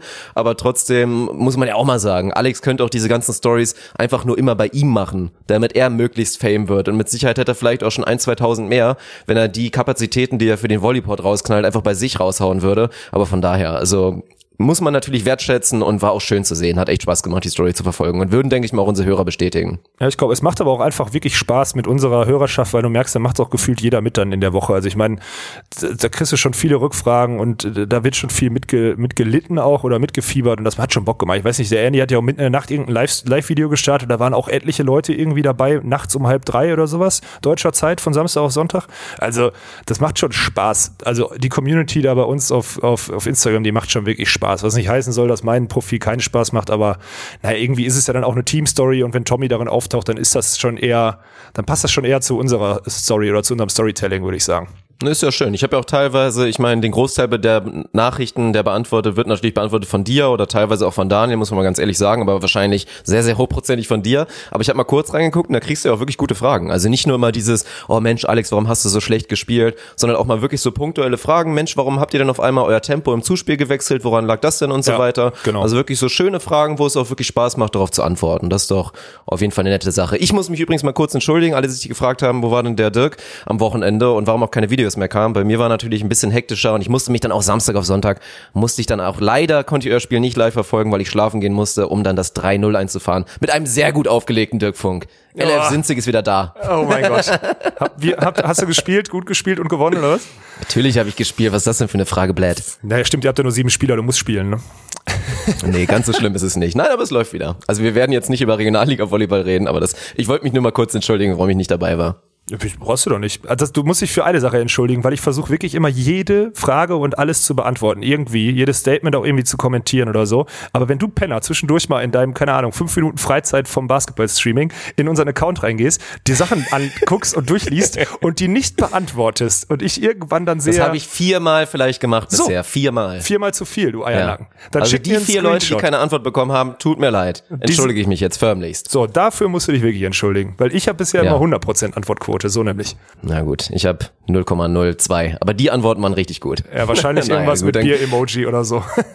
Höchstwahrscheinlich. Dann gehen wir, gehen wir weiter und weiß nicht, wir können jetzt allgemeines Roundup geben. Ich meine, am Ende, wie gesagt, über den Spiker haben wir geredet, über Jake Gibb. Kannst du, falls du irgendeine schöne Story hast, vielleicht aus dem direkten Duell oder vielleicht ein, zwei gewechselte Worte danach, kannst du es gerne noch raushauen und ansonsten würde ich das vielleicht mal nochmal kurz verlagern auf, auf Sinja und Kim, weil das ja auf jeden Fall auch für die ein interessantes Turnier war. Ja, also erstmal zu Jake Gibb, der mit, mit 43 ältester Goldmedaillengewinner auf der World Tour. Und ich habe auch vor dem Halbfinale gemerkt, das ist was Besonderes. So in einer Night Session gegen Jake Gibb ein Halbfinale zu spielen, auch schon auf dem Warm-Up-Court. Er kommt mit so einer richtig lockeren, so ganz dünnen, aber langen Joggerpeitsche in Grau, hellgrau, kommt er dahin, hat sein weißes Rockstar-Tanktop an, als 43-Jähriger, so ein, ja, 43er würde ich sagen, so ein Sechstagebart, Kappe komplett weiß auch, ne, falsch rum auf und macht sich da einfach auch so mit so nachhaltig warm, mit Bändern, mit Schieß mich tot, mit irgendwas. Während Crab mit seinem Trainer, mit Richie USA, dem Pumper, der 2008, glaube ich, Gold geholt hat bei den Olympischen Spielen in der Halle, ähm, spielen die dreimal zwei Meter, Dirty Rules, alles erlaubt, drei Kontakte übers Netz gegeneinander und machen sich so warm. Also es ist halt auch so, wie, wie dieses Team halt für sich funktioniert. Der eine ist der, der immer gerne mal ein Bierchen trinkt und zum Aufwärmen lediglich den Ball anfasst und wahrscheinlich auch nie ins Fitnessstudio geht oder so, weil er einfach ein Balltalent ist. Mit Sicherheit nicht, nee. Ja. Und Jake Gibb ist einfach da und 43 und macht sich eine Stunde warm, ist voll im Tunnel und keine Ahnung was. Und dann gehst du auch in dieses Halbfinale und der ist der Saubermann und das ist einer der ehrlichsten und geradlinigsten Spieler der Welt und ich liebe ihn wirklich. Es war für mich ein schöner Moment, ihm vor so einem Halbfinale die Hand zu geben, weil sowas erlebt, also ich bin mir nicht sicher, ob ich sowas nochmal erleben darf. Erstmal, weil er nicht mehr lange spielt und zweitens, weil so ein Halbfinale auch nicht selbstverständlich ist. Und dann vor viereinhalbtausend Mexikanern im Flutlicht, das war schon fett. Und dann hat er ein Minus, hat bei, bei 3-2 im zweiten Satz hat er einen Tusch nicht zugegeben, hat sich gefreut, als, ich, als der Tusch aus ist und der Schiedsrichter hat sich so gefreut, dass der Schiedsrichter ihm den Punkt zum 4-2 gibt. Das war krass. Da hat Jake Gibb von seinem, er hat bei mir einen Kontostand von plus keine Ahnung, zwei Milliarden oder so. Da habe ich ihm einen Euro für abgezogen, wirklich. Also das war. Na gut, das, das wollen wir ihm dann mal lassen. Nee, darf ich, das muss man ihm auch lassen, weil es ein Ami ist und weil er verdammt nochmal gewinnen will und weil das auch eine Chance ist für ihn, um die Olympischen Spiele, um mal den Bogen zu spannen. Ich bin jetzt echt mal gespannt und ich habe mich kurz auch mit Richie unterhalten. Ich bin echt mal gespannt, ob Phil und Nick jetzt nochmal auf dieses Olympia-Ranking gucken und sagen, okay, wir gehen nochmal alle zehn Turniere an. Weil die haben jetzt schon, also dieses mhm. 400er-Ergebnis von Gib Crab und dieses 320er jetzt nochmal von Crab Born, das hat die auch nochmal katapultiert. Und Phil und Nick haben eigentlich, also Richie hat das ganz trocken gesagt so, ich habe ihn gefragt, was ist denn mit denen? Und er sagt, na, ich hoffe, die hören jetzt auf. Also es war schon, die wissen, dass da Druck von hinten kommt, weil Phil und Nick Topform mhm. immer wieder Halbfinals machen können. Aber eigentlich sind es schon die beiden Teams, die dadurch, dass sie jedes Turnier spielen und alles Vollgas geben, die es auch schon verdient haben, dann zu den Olympischen Spielen zu kommen. Weil, also ist einfach so. Auch wenn man natürlich Phil Dallhauser nicht, nicht bei den Olympischen Spielen haben möchte, aber in dem Line-Up, boah, ich fällt es mir so schwer, weil da müsste, dann dürfte Jake Gibb nicht dahin. Und Jake Gibb hat es auch mehr als verdient, seine vierte Olympische Spiele dann mitzumachen. Also kein Plan, Mann. Ja, ist ganz hart. Also ich bin da natürlich befangen und sage, ich will unbedingt Phil nochmal, auch vor allen Dingen ein letztes Mal einfach bei Olympia sehen. Das gleiche gilt natürlich auch für, ja, für Niklas Senna, mein, mein großes Idol in dem Sinne eigentlich fast. Und das ist auch wieder, sagt nur aus, was ich für ein Volleyballer bin, dass ich Niklas Senna als Idol habe. naja, aber er ist einfach ein geiler Typ. Und deswegen ist es für mich relativ klar, ich will auch den Spiker da sehen und ich will auch Taylor Crabb da sehen. Und dann sage ich halt, am ehesten haben da vielleicht nichts verloren, Triborn und Trevor Crabb, obwohl die beide das schon außergewöhnlich machen. Weil du guckst dir dieses Team in der Blase auch an und denkst dir eigentlich, ja, so gut sind die ja gar nicht. Aber die machen einfach verdammt Doch, die viele sind Dinge. Schweinegut, super wirklich. stabil. Ja. ja, Zuspielniveau wirklich von beiden sehr, sehr, sehr gut. Einfach auch wirklich vom Mindset her top. Also die, die sind halt einfach unterschätzt richtig gut. Und von daher klar, Phil und Nick haben Druck. Die müssen eigentlich ein paar Turniere gewinnen und müssen wirklich auch konstant liefern. Und auch nicht so up and down. Und von daher bin ich mal gespannt, ob sie da das das haben, aber ja, um den Bogen nochmal zu spannen, allgemein hast du ja auch ein, zwei Insta Beiträge dann gesehen bei Taylor Crab oder auch bei Jake Gibb. Und das ist dann auch schön zu sehen, wenn die dann so ein bisschen da zusammen ein bisschen Romantik da da sprießen lassen. Und muss man ja auch mal sagen, Jake Gibb sagt dann, ey, ich bin einfach nur dankbar, dass mein Riesentalent neben mir irgendwie weiter zu mir gehalten hat, obwohl ich schon 43 bin und ja, offensichtlich nicht jünger werde und das ist ja auch wirklich so. Also ich glaube, ohne Scheiß kann man das behaupten, wenn Phil Dahlhauser und auch Taylor Crabb nicht beide so Hänger wären und keiner von beiden das jemals wahrscheinlich forciert hat, dann hätten die beiden schon längst zusammengespielt. Ja. Dann hätte, wäre Phil auch eigentlich in der Pflicht gewesen zu sagen, komm, ich spiele jetzt nochmal mit Taylor irgendwie den Olympia-Zyklus. Und aber ja, man kann davon ausgehen, dass Taylor Crabb das auch selber nicht forciert hat, weil da ist er nicht der Typ für. Der hängt halt irgendwie ein bisschen in der Ecke und ist halt einfach nebenbei extrem gut im Beachvolleyball. Und ja, fühlt sich wahrscheinlich einfach wohl neben Jake. Hat damit sicher auch viel gelernt. Und deswegen finde ich das schön und einfach eine gute, runde, verdiente Nummer. Ja, man, das ist beeindruckend einfach. Und ich, du hast schon völlig recht. Und ich will auch Phil und, und, und Crab auch gar nicht zusammen auf dem Feld sehen, weil gegen die Block-Defense hast du dann gar keinen Bock mehr. Weil der, ja, also wirklich, stimmt. der verteidigt, das ist vom anderen Stern. Ohne Ende. Wirklich. Aber, naja, so ist es. Ich habe übrigens ein richtiger, ein richtig interessanter Post kam jetzt von, von Jake Gibb und der war so real. Ich habe ihn wirklich, ich habe ihn mir heute Nacht angeguckt, weil ich um zwei wach geworden bin oder so, weil er so viele Fragen gekriegt hat, wie man in dem Alter noch so performen kann. Ähm, da musst du dir mal reinziehen. Dafür ist übrigens, also da, da spricht er so ein bisschen darüber, wie er trainiert hat. Dann siehst du, holt er seine Mappe raus und siehst du einfach seine Krafttrainingspläne der letzten sechs Jahre fein säuberlich mit Handschrift runtergeschrieben, was er an welchem Tag, in welchem Block, wie viele Wiederholungen mit welchem Gewicht gemacht hat. Sechs Jahre. Alles archiviert auf Papier. Und in dem zweiten Video stellt er dir seine 20 Nahrungsergänzungsmittel vor, die verschiedenen, die er nimmt, um seinen Körper weiter in Schuss zu halten. Also das ist schon, schon ja. ein beeindruckender Typ. Das musst du dir reinziehen. Und an der Stelle möchte ich nochmal sagen, wir müssen diesen Newsletter umsetzen, weil da können wir einfach den Link zu dem Instagram-Post reinballern. Denn, ja, ähm, das, das hat schon Hand und Fuß. Ich so habe den, ich ja, muss werden den Umberto, wir machen, wir arbeiten ja auch dran. Ja, der Umberto hat mir heute nämlich geschrieben, dass er das äh, technisch jetzt umsetzt, anscheinend so bis Freitag, dass man sich zumindest schon mal eintragen kann. Und dann werden wir da äh, solche Links und solche Stories und auch alle Veröffentlichungen, die wir auf unseren Kanälen haben, gerade so Videos oder so, gerade wenn es jetzt wieder Trainingsvideos gibt, das müssen wir machen. Also ab Freitag, das werden wir auch auf unserem Instagram-Kanal nochmal äh, anteasern, dann wird es wahrscheinlich auf unserer Homepage äh, die Möglichkeit geben, sich zu so einem Newsletter anzumelden und dann wird der irgendwann in den nächsten Wochen umgesetzt, sofern denn da Leute sich, also sobald die, sobald die Zahl dreistellig ist, derer, die ein Newsletter haben wollen, werden wir uns da die Mühe machen und die Sachen immer rausschicken.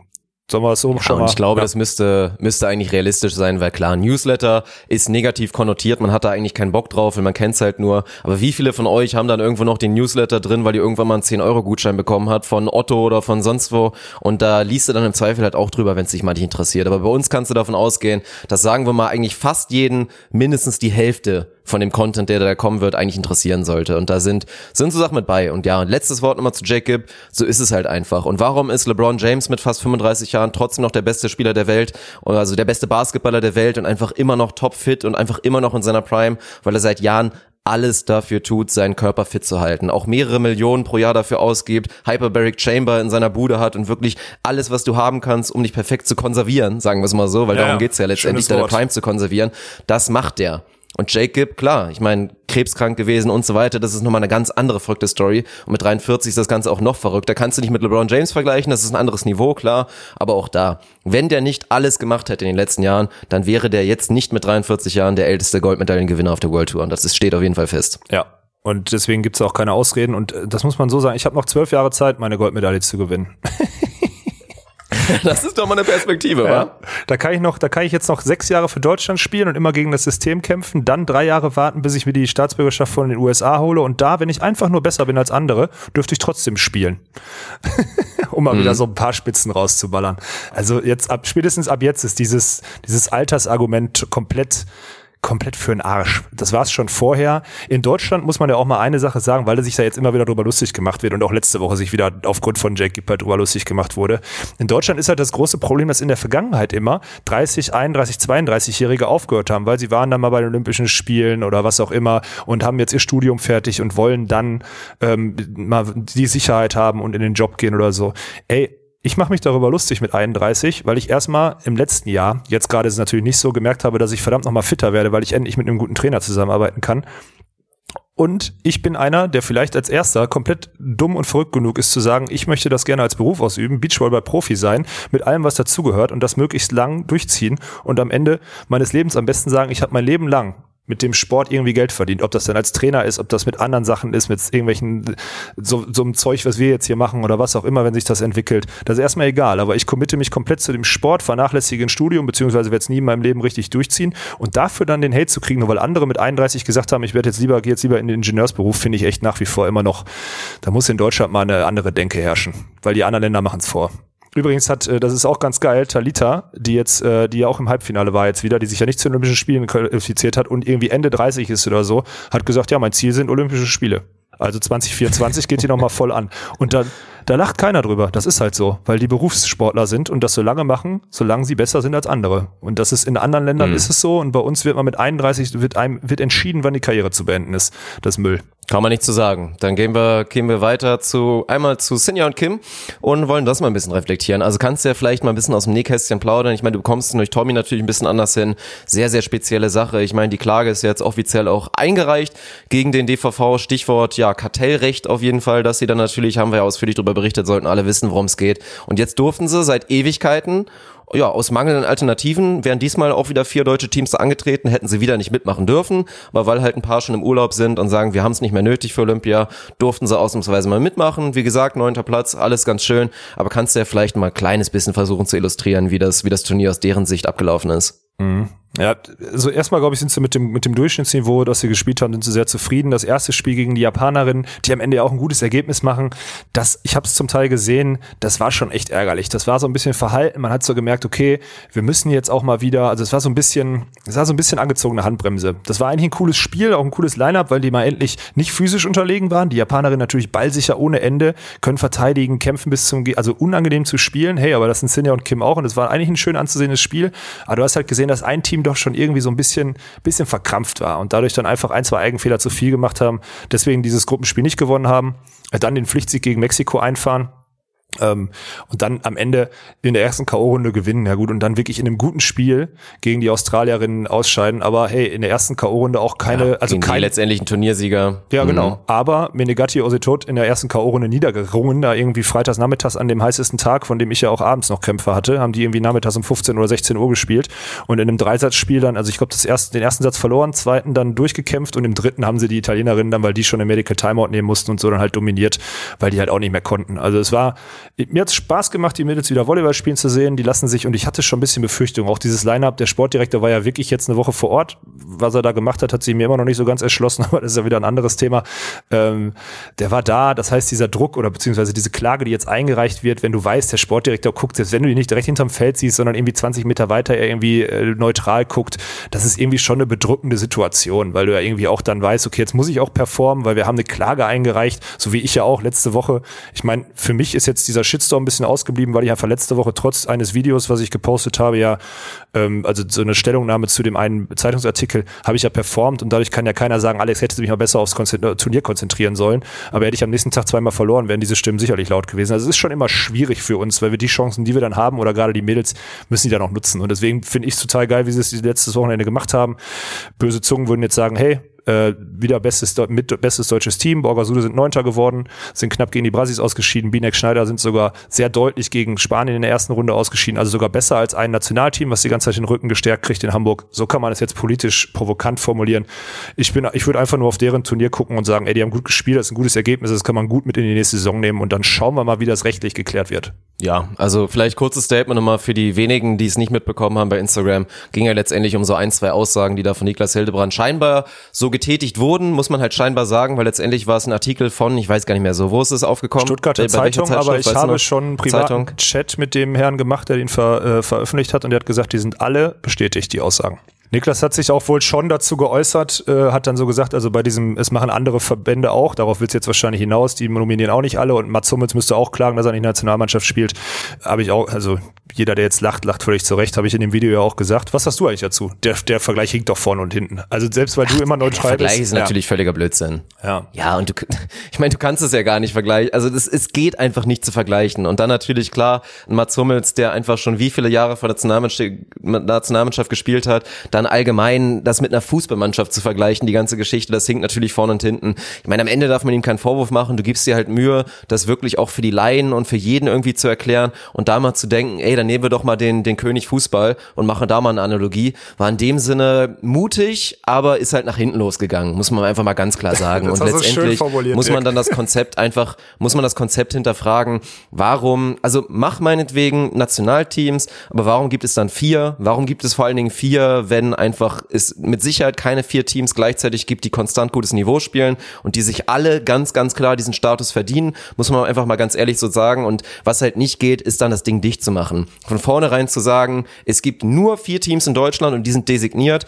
die wir auf der Welt sehen wollen die sich auf der Welt international messen wollen. Das ist halt einfach Blödsinn. Das geht halt nicht. Mach meinetwegen auch mit, hab deine Präferenzen, unterstützt die Teams mehr, wenn du als Niklas Hildebrand ganz ehrlich sagst, ey, wir sehen bei Behrens Tillmann aus diversen Gründen weniger Potenzial als zum Beispiel bei Binek Schneider, bei allen anderen Nationalteams, dann ist das in dem Sinn auch fair. Fair ist es aber nicht, den Wettbewerb dicht zu machen und denen das zu verbieten, anzutreten. Und darum geht's in der Klage und deswegen bin ich auch mal gespannt, aber ja, gut, wie das alles ausgeht, ist auch ein teurer Spaß, wie lange das dauert und so weiter. Da kann der Verband auch schon eine ekelhafte lange Sache draus machen, aber letztendlich sollten es da keine zwei Meinungen geben, ob das fair ist oder nicht. Mhm. Ja, aber das, da können wir, das ist jetzt wirklich, das wird jetzt von höherer Instanz geklärt und da können wir jetzt auch gar nicht mehr zu sagen. Eine, eine Sache dazu noch abschließend, also abschließend nicht, wir können da gerne stundenlang drüber reden. Ich finde es ein interessantes Thema und letzte Woche ist auch wieder aufgefallen, die Leute beschäftigt das. Und ich weiß, du willst nicht so viel Sportpolitik-Talk hier machen, aber das sind einfach Sachen, die fallen, die, die fallen jetzt einfach an. Ähm, da geht mir immer so ein bisschen unter, es reden jetzt alle darüber, dass die beiden nicht spielen dürfen. Ich würde immer, du kennst mich ja, ich würde immer gerne so einen Schritt weitergehen und einfach mal sagen, warum wird das denn überhaupt gemacht? Jetzt wird natürlich vorgeschoben, wir trauen denen das nicht zu und äh, Ludwig Kosoch holen unsere Medaillen und Gott sei Dank haben sie es auch am Ende gemacht, bla bla bla am Ende, und das ist das Krasse, was dahinter steckt, am Ende steckt lediglich dahinter diese Zentralisierung, die ja auch vom DOSB zum Großteil so gewünscht wird, aber vor allem auch aufgrund dessen, dass da Fremdmittel vom HSV und von der Stadt Hamburg hinterhängen, die sich da committen und die Fremdmittel braucht man, um das überhaupt irgendwie finanzieren zu können damit schützt man dieses Zentralisierungssystem. Das ist das Krasse an der ganzen Sache. Und das finde ich, da ist der DVV eigentlich, hat da Glück, dass, dass das jetzt gerade auf dem Rücken von einem Team, was außerhalb ist, ausgetragen wird. Die eigentliche Sauerei dahinter ist doch, warum werden die abgemeldet? Weil man dieses und das ist einfach so, das ist ein brechliches, wirklich ein sehr, sehr gebrechliches Konstrukt, was da in Hamburg ist. Unterbetreut, qualitativ nicht gut betreut. Und das wird da komplett geschützt, beziehungsweise versucht zu schützen. Und das finde ich viel schlimmer. Und da muss mal der Augenmerk von den Leuten drauf, dass die Leute da nicht gut betreut sind von der Quantität wie auch von der Qualität. Ja, dass da mitten in der Saison Nationalteams wie Binek Schneider ihren Trainer rausschmeißen, der jetzt zufällig bei seiner Frau selber Trainer wird, weil er ja noch den, die Stelle hat beim Deutschen Volleyballverband. Meine Schwester jetzt irgendwie Trainerin ist von einem Nationalteam, obwohl die gerade selber an ihrem Comeback falsch oder sonst Sachen. Und das alles unter den Teppich gekehrt wird, nur weil man irgendwie immer die Kirche im Dorf lassen will, wenn man auf die scheiß klein bis, auf das, Entschuldigung, wenn ich das so sage, scheiß kleines bisschen Kohle angewiesen ist, was da in Hamburg ins System gepumpt wird. Es ist immer noch ein Fliegenschiss im Vergleich zu dem, was andere Verbände an Betreuungsqualität und Quantität haben. Und deswegen ist ein Schutz dieses total instabilen Konstrukts für mich immer noch völlig sinnlos. Wirklich, ist unfassbar. Ja, also unsere Hörer werden da noch ein bisschen drauf warten müssen auf den potenziellen Gipfel und da kann man ja schon mal anteasern. Es gab da erste Gespräche, wurde ja auch lange immer schon drüber geredet. Wir sagen seit langem, dass die, dass die Einladung ausgesprochen ist. Die Einladung ist jetzt nicht nur ausgesprochen, sondern die ist schriftlich rausgegangen und es gab da auch schon ersten Kontakt mit Niklas. Und ja, wir planen zumindest an dieser Episode. Ob sie letztendlich irgendwann stattfinden wird und wann, ist die nächste Frage.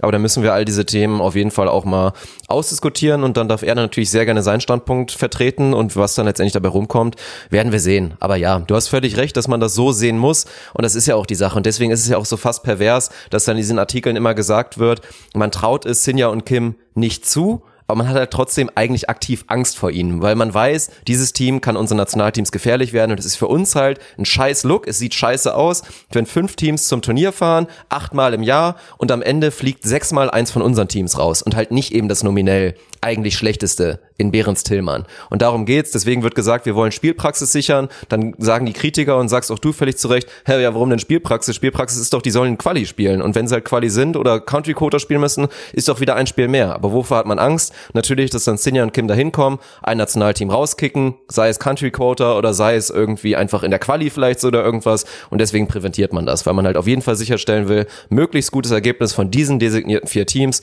und kein, ja, keine, keine große Katastrophe, kein großes Desaster.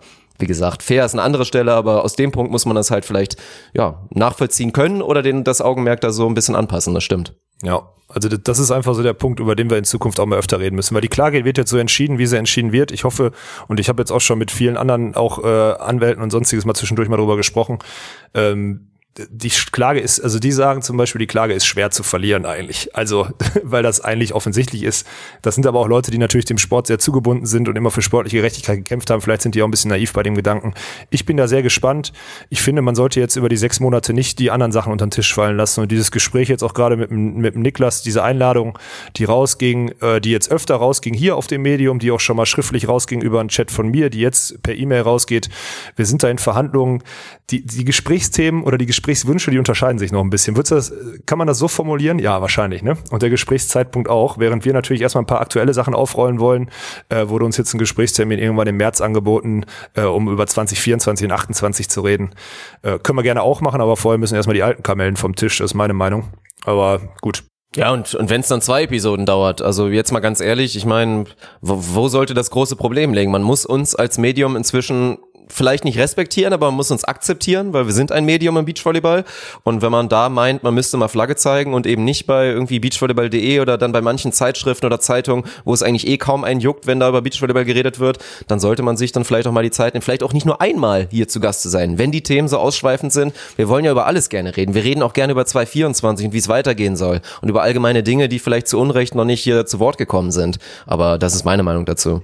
Ja, also da bin ich mal echt gespannt, aber ich bin nach wie vor aufgrund auch der der wirklich angespannten Situation, weil da viel schief läuft und auch viel schlecht kommuniziert wird und auch viel Angst unterwegs ist. Ich bin wirklich skeptisch, dass wir das irgendwann mal hinkriegen. Dafür präsentieren wir uns hier vielleicht auch zu selbstsicher und auch zu stichhaltig in unseren Argumenten. Ich habe keine Ahnung. Also am Ende. Ja gut, das, das würde jetzt von anderer Seite wahrscheinlich wieder, wieder entkräftet Fake werden News. mit potenziellen Fake News oder was auch immer. Aber keine Ahnung, kann man Ja. sehen, wie man will. Deswegen, also ich sehe das ganz objektiv und bin auch gerne bereit, sollte der Niklas hierher kommen. Du würdest jetzt direkt wieder sagen, kann er, macht er eh nicht, aber ich, wenn er hier hinkommt und zieht uns argumentativ die Hosen aus und präsentiert ich uns Dinge, Hut. die wir nicht entkräftigen können, Ja. dann ist es so. Dann laden wir die Episode hoch und lassen wir es so stehen und sagen am Ende sind wir die allerersten, die sagen, wir möchten uns offiziell entschuldigen, weil die Punkte. XYZ haben wir vorher nicht so betrachtet und der Niklas hat recht und da muss man ihn in Schutz nehmen. Ich meine, leichten Job hat er eh nicht, das haben wir schon ganz, ganz oft betont, aber deswegen, da muss man keine Angst vorhaben, dass das hier irgendwie Propaganda ist und wir am Ende ihn nur möglichst schlecht darstellen wollen und wir alles dafür tun, ja, dass wir da irgendwie gut bei wegkommen. Das, das haben wir nicht nötig in dem Sinne und das wäre auch nicht authentisch. Nee, am Ende bin ich mir trotzdem sehr sicher, dass man aus der Nummer in der jetzigen, zum jetzigen Stand als Sportdirektor einfach nicht gut rauskommt. So, dafür, dafür, dafür bin ich auch zu tief drin und nennen wir das Kind mal beim Namen, wenn wir das jetzt nicht zeitlich umgesetzt kriegen mit diesem Gespräch, ne, dann fange ich halt auch einfach mal an, die Geschichten so zu erzählen. Und dann können wir mal gucken, wer mehr Authentizität hat hier im deutschen Volleyball oder Beachvolleyball, weil langsam geht's mir echt auf den Sack, dass alles unter den Teppich gekehrt wird und nicht drüber gesprochen wird. Sorry, wenn ich Ja, das jetzt gut. mal. Also ich, ich hoffe nach wie vor, dass einfach da ein offenes, ehrliches Gespräch zustande kommt. Hoffentlich hier im Podcast und dass da keine dreckige Wäsche wechselseitig gewaschen werden muss. Weil das ist ja nun mal so, leider ist es so weit gekommen. Wenn du schießen wirst, wird zurückgeschossen und dann wird da nicht irgendwann die weiße Flagge gehisst. Nee, dann wird da irgendwie weiter zurückgeschossen und wird gegenseitig versucht, den anderen zu diskreditieren. Und das sollte eigentlich meiner Meinung nach verhindert werden. Das ist, fände ich nicht charmant und ich fände es viel schöner, wenn man einfach offen und ehrlich drüber redet und dann einfach der The Bigger Man einfach bereit ist, am Ende zu sagen, ey, im Zweifel lag ich vielleicht auch ein bisschen falsch an dem und dem Punkt. Ob das am Ende Niklas ist oder wir, das werden wir dann sehen. Hm, Du hast das wieder sehr schön, sehr schön äh, formuliert. Du bist echt neutral, das gefällt mir gut. Also es gefällt mir gut, weil ich wirklich Ich bin die Schweiz, auf jeden Fall. ich bin so, ich bin jetzt schon wirklich so weit weg von Neutralität mittlerweile und du kennst mich gut genug, um zu wissen, ich muss mich richtig zusammenreißen. Übrigens, wer sich, wer sich, äh, wer sich Gedanken macht darüber, wie die Reisekosten des Sportdirektors so äh, angelegt wurden, also er hat viel Volleyball geguckt letzte Woche von allen Teams ähm, und hat ein Gespräch mit Borgasudo nach deren Ausscheiden geführt, also so eine, so zehn Tage Me- oder acht Tage Mexiko wurden dann mit einer Stunde Gespräch dann auch gut gerechtfertigt. Also mit euch hat er nicht geredet. Da Nein. ist kein Gespräch zustande gekommen. also ich hab eine Hat er euch Nachricht- nicht persönlich gratuliert zu eurer starken Leistung? Doch, absolut, klar. Habe ich äh, zufällig noch nicht darauf geantwortet, auf die Nachricht. Ähm, auf die Anfrage oder auf das Angebot eines persönlichen Gesprächs habe ich lediglich geantwortet, ich sehe keinen Gesprächsgrund, vielen Dank für die nette Einladung. Äh, Tommy hat mit der hat, Tommy hat geantwortet, er steht nicht zur Verfügung. Kim und Sinja gegenwärtig wegen schwindendem Verfahren sowieso nicht. Und äh, Sven hat Sven hat geschrieben und das völlig zu Recht auch, weil er auch bei, also gerade in diesem Entscheidungsprozess, als er zu mir in den äh, oder zu mir, Entschuldigung, zu uns hier nach Witten gekommen ist, früher aus Hamburg raus, wurde er echt in vier Augen Gesprächen als junger Athlet auch mit ein paar Sachen konfrontiert, die nicht gehen. Und er hat dann einfach nur geäußert, dass er definitiv nicht unter vier Augen sprechen wird. Ähm, Stuli ist nicht da, Katsche steht nicht zur Verfügung. Er würde, wenn dann mich mitbringen zum Spiel, äh, zum, zu, zum Gespräch. Naja, am Ende ist es halt so weit nicht gekommen, weil der Sportdirektor schon abgereist war, als wir unser letztes Spiel hatten und die Gespräche, wenn dann nach dem Spiel, im Turnier hätten stattfinden sollen. Also es war schon, also sagen wir mal so Aufwand und Ertrag in Sachen der, der Gesprächsführung des Sportdirektors war letzte Woche deutlich zu hinterfragen. Aber das war absehbar. Das haben wir letzte Woche schon besprochen. Das war absehbar. Naja, Ich hoffe nur, dass er irgendwie gutes veganes Essen bekommen hat, weil ich glaube, in Mexiko ist das auch nicht ganz leicht. Ob du da irgendwie eine Fajita bekommst in vegan, müssen wir mal schauen. Ich, ich drücke ihm da im Nachhinein die Daumen.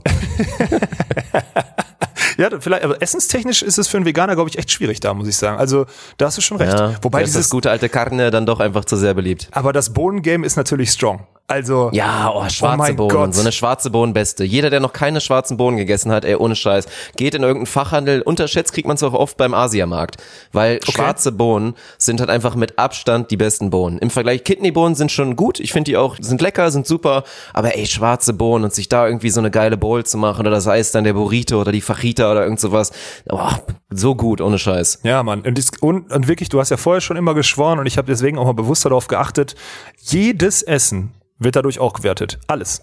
Also zumindest Ja. alles, was du in Mexiko kriegst. Das ist ja der Wahnsinn. Und das kriegt man beim so. Chinamann oder was? Ja, also in Köln war das zumindest immer so, da, da haben die ganz gerne mal diese Döschen. Also ein, zwei in großen Supermärkten hat man inzwischen auch Glück, aber eigentlich ein Skandal, dass irgendwie die schwarze Bohne noch nicht überall angekommen ist. Ja, ich werde jetzt auf jeden Fall öfter damit kochen und machen, weil es einfach wirklich komplett überragend. Schmeckt wirklich Ja, gut super. und ist ja auch voll Nährstoffen. Echt vernünftig. Kann man wirklich nichts sagen. Perfekt, gesund, Ja. alles auf jeden Fall. Ja, Selbst wenn es aus der Konserve kommt, einfach ein gutes Zeug. Dann können wir das so machen. Ich komme am Samstag zu deinem Heimspiel, Dirk. In die, äh, Mhm. vorher komme ich zu dir und du kochst irgendwas Leckeres mit irgendwas schönen schwarzen Bohnen und dann fahren wir zum Spiel. Und Oha. Da müsstest du aber früh kommen. Da müsstest du aber wirklich früh kommen, weil bei mir letztes Mal vom Spiel ist, das wurde ja auch schon mal, finde ich auch mal so, so Spielvorbereitung. Bei mir, ich schwöre darauf, ich esse allerspätestens vier Stunden vorm Wettkampf. Allerspätestens. danach gar nichts mehr. Danach gar nichts mehr. Und besser vielleicht höchstens nur noch mit ein bisschen, mit ein bisschen zuckrigen Drink oder irgend sowas Okay, nach, aber aber nicht mehr mit noch. wirklich Nahrung.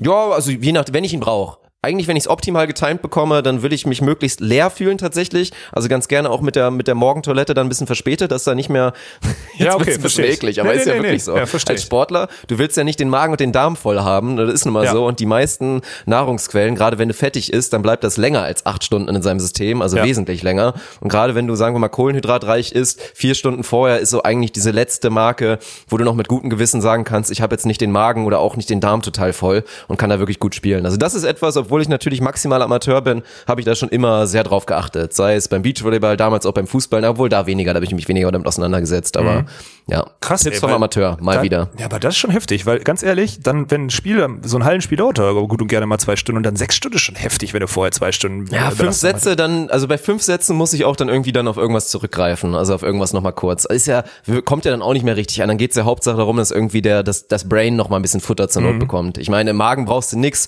aber man, man fängt dann natürlich an, sich irgendwie so ein kleines bisschen leer zu fühlen. Und das ist eh, ich meine, Hallenvolleyball, ich weiß nicht, heute war natürlich völlig verständlich, glaube ich, eine sehr intensive und lange Beachvolleyball-Episode, aber wenn wir Grund dazu haben, dann wird das auch natürlich so bleiben. Von daher gucken wir mal, ob wir gleich auf die Halle kommen. Aber das ist für mich eh so ein übergeordnetes Thema. Man in der Halle fünf Sätze, gerade auf den Positionen, also Zuspiel eh geisteskrank. Ja. Außenannahme finde ich auch absolut geisteskrank, da gerade in der Annahme da einfach über fünf Sätze den Fokus zu halten. Das ist halt die Königsdisziplin und da scheiden sich dann auch die richtig guten Spieler von den mittelmäßigen oder von den schlechten. Das ist eh heftig. Ja, ich finde, also fünf Sätze habe ich immer gemerkt früher, also egal wie ich es gemacht habe, im fünften Satz, ey, also damals hatte ich natürlich auch nicht, noch nicht so gute Nahrungsergänzungsmittel am Start wie jetzt. Jetzt wüsste ich, wie ich mich die nächsten 20, 30 Minuten noch, noch pushen kann oder da mein Körper oder gerade meinen Kopf noch in den Griff kriege. Aber das fand ich früher so heftig. Diese Essensthematik in der Halle, die ist wirklich real und die ist auch nicht klein. Die ist hundertprozentig, das ist ein wichtiges Thema, was du da gerade angesprochen hast, weil es einfach so unendlich lang ist, dieses Spiel. Ja, ja, das ist schon verrückt. Ich meine, bei Beachvolleyball ändert sich da alles. Müssen wir auch irgendwann mal machen. Ohne Scheiß. Mal eine Episode, wir wollten eh so theoretische Themen mal machen. So ein Turniertag. Wie man den wirklich tatsächlich so rein immer aufwärmen, auch essen zwischendurch. Kannst du dir mal einen Plan machen und das vorstellen. Senf ich vielleicht auch mal ein bisschen dazu. Auch so bei weniger Kredibilität natürlich, aber das könnten wir auch mal machen. Ja, oder wir nehmen das mal wirklich, wenn du mal bei einem Turnier bist oder so, halten wir da auch einfach mal die Kamera drauf und sprechen da mal ein bisschen drüber. Könnte man auch machen. Ist dann kein Wenn dann nach der ersten? Liga, nach der ersten Niederlage das erste Riesenbier aufgemacht wird. das wäre das perfekte Turnier. Nein, Quatsch. Dann natürlich, dann natürlich seriös, 100 Prozent. Ja, nee, das, müssen, das schreibe ich mir Ja, da aber mal das auf. ist angeteasert. Ich Idee. hab's jetzt, ich hab's jetzt entkräftet dadurch, dass ich direkt hier sachlich wurde. Aber ja, höchstwahrscheinlich wird es was Besonderes geben. Du hast dich schon angekündigt. Also erstmal ist natürlich auch schön hier der Sir, Sir Arne Tegen, der uns ja in Hamburg schon teilweise mit seiner Präsenz da wirklich beschert hat und Mit uns da Aura. den Podcast aufgewertet hat. Mit der Aura. Ja, richtiges Wort auf jeden Fall. Sehr schön. Der wird am Wochenende mich hier besuchen und ja, auch unter anderem mein Spiel sehen. Ich habe mal wieder ein Heimspiel. Viermal hintereinander übrigens. Ist auch geil, ne? Völlig so Regionalliga, bescheuert. Ja. Spielplan, irgendwie vier Heimspiele hintereinander und in der Rückrunde dann wieder nur ins Saarland, irgendwie nach Hessen und so weiter. Naja, und da ist er da und da hast du dir natürlich das nicht nehmen lassen zu sagen, boah, Arne ist da, Sir Arne. Also du hast nicht wegen mir gesagt, sondern du meintest so, boah, der Sir ist da, da muss ich auf jeden Fall auch Nee, kommen. nee, nee, nee, nee, nee. Ich habe vorher auch mal gesagt, ich möchte mir ein Heimspiel von dir angucken. Ja, das stimmt. hast Also, du sogar eine Episode, glaube ich, gemacht. siehst du? Also bitte. Und jetzt kann ich Ja. das verbinden. Das ist natürlich überragend. Ja, und dann legen wir da die, lege ich vorm Spiel, du wirst natürlich nicht direkt am Anfang da sein, lege ich die GoPro dann einmal irgendwo auf die Bank, gibst du Arne mit und dann kannst du meinetwegen auch mal ein bisschen draufhalten, dann wird der große Mythos Dirk Funk als zumindest Hallenvolleyballer, Beachvolleyballer haben vielleicht ein, zwei schon mal sich damit konfrontieren müssen, im positiven oder negativen Sinne, werden wir das mal machen und am Ende, wenn ein lustiges Video darüber kommt, ist doch super. Und dann werden wir, ja, werden wir den Abend ein bisschen zelebrieren, gewonnen habe ich höchstwahrscheinlich dann hoffentlich und dann wird das auf jeden Fall gut. Das machen, können wir das nicht mit einer Kamera komplett aufnehmen, das Spiel, und dann immer unsere, äh, unsere Statements da so Ja, ich kann gerne, ich stelle Handy auf oder so, das machen wir ja. Ich habe übrigens mir, ich habe mir jetzt auch ein neues Handy zugelegt, wollte ich nochmal sagen, Dick. Auch wenn das jetzt hier wahrscheinlich keinen interessiert. Aber ich, hab, ich muss die Geschichte erzählen. Darf ich sie erzählen? Ich habe es vorhin schon einmal angeteasert. Mach das gerne, ja. Ich bin heute Morgen im Jetlag des Grauens aufgewacht und ich musste, ich, in China hat sich mein E-Mail-Postfach von meinem MacBook hier vom iOS irgendwie getrennt, weil da irgendwie unlautere Zugriffe waren. Ja, komisch, wenn du aus China mit einem VPN-Player irgendwie, egal. Habe ich über Mexiko nicht, nicht hingekriegt.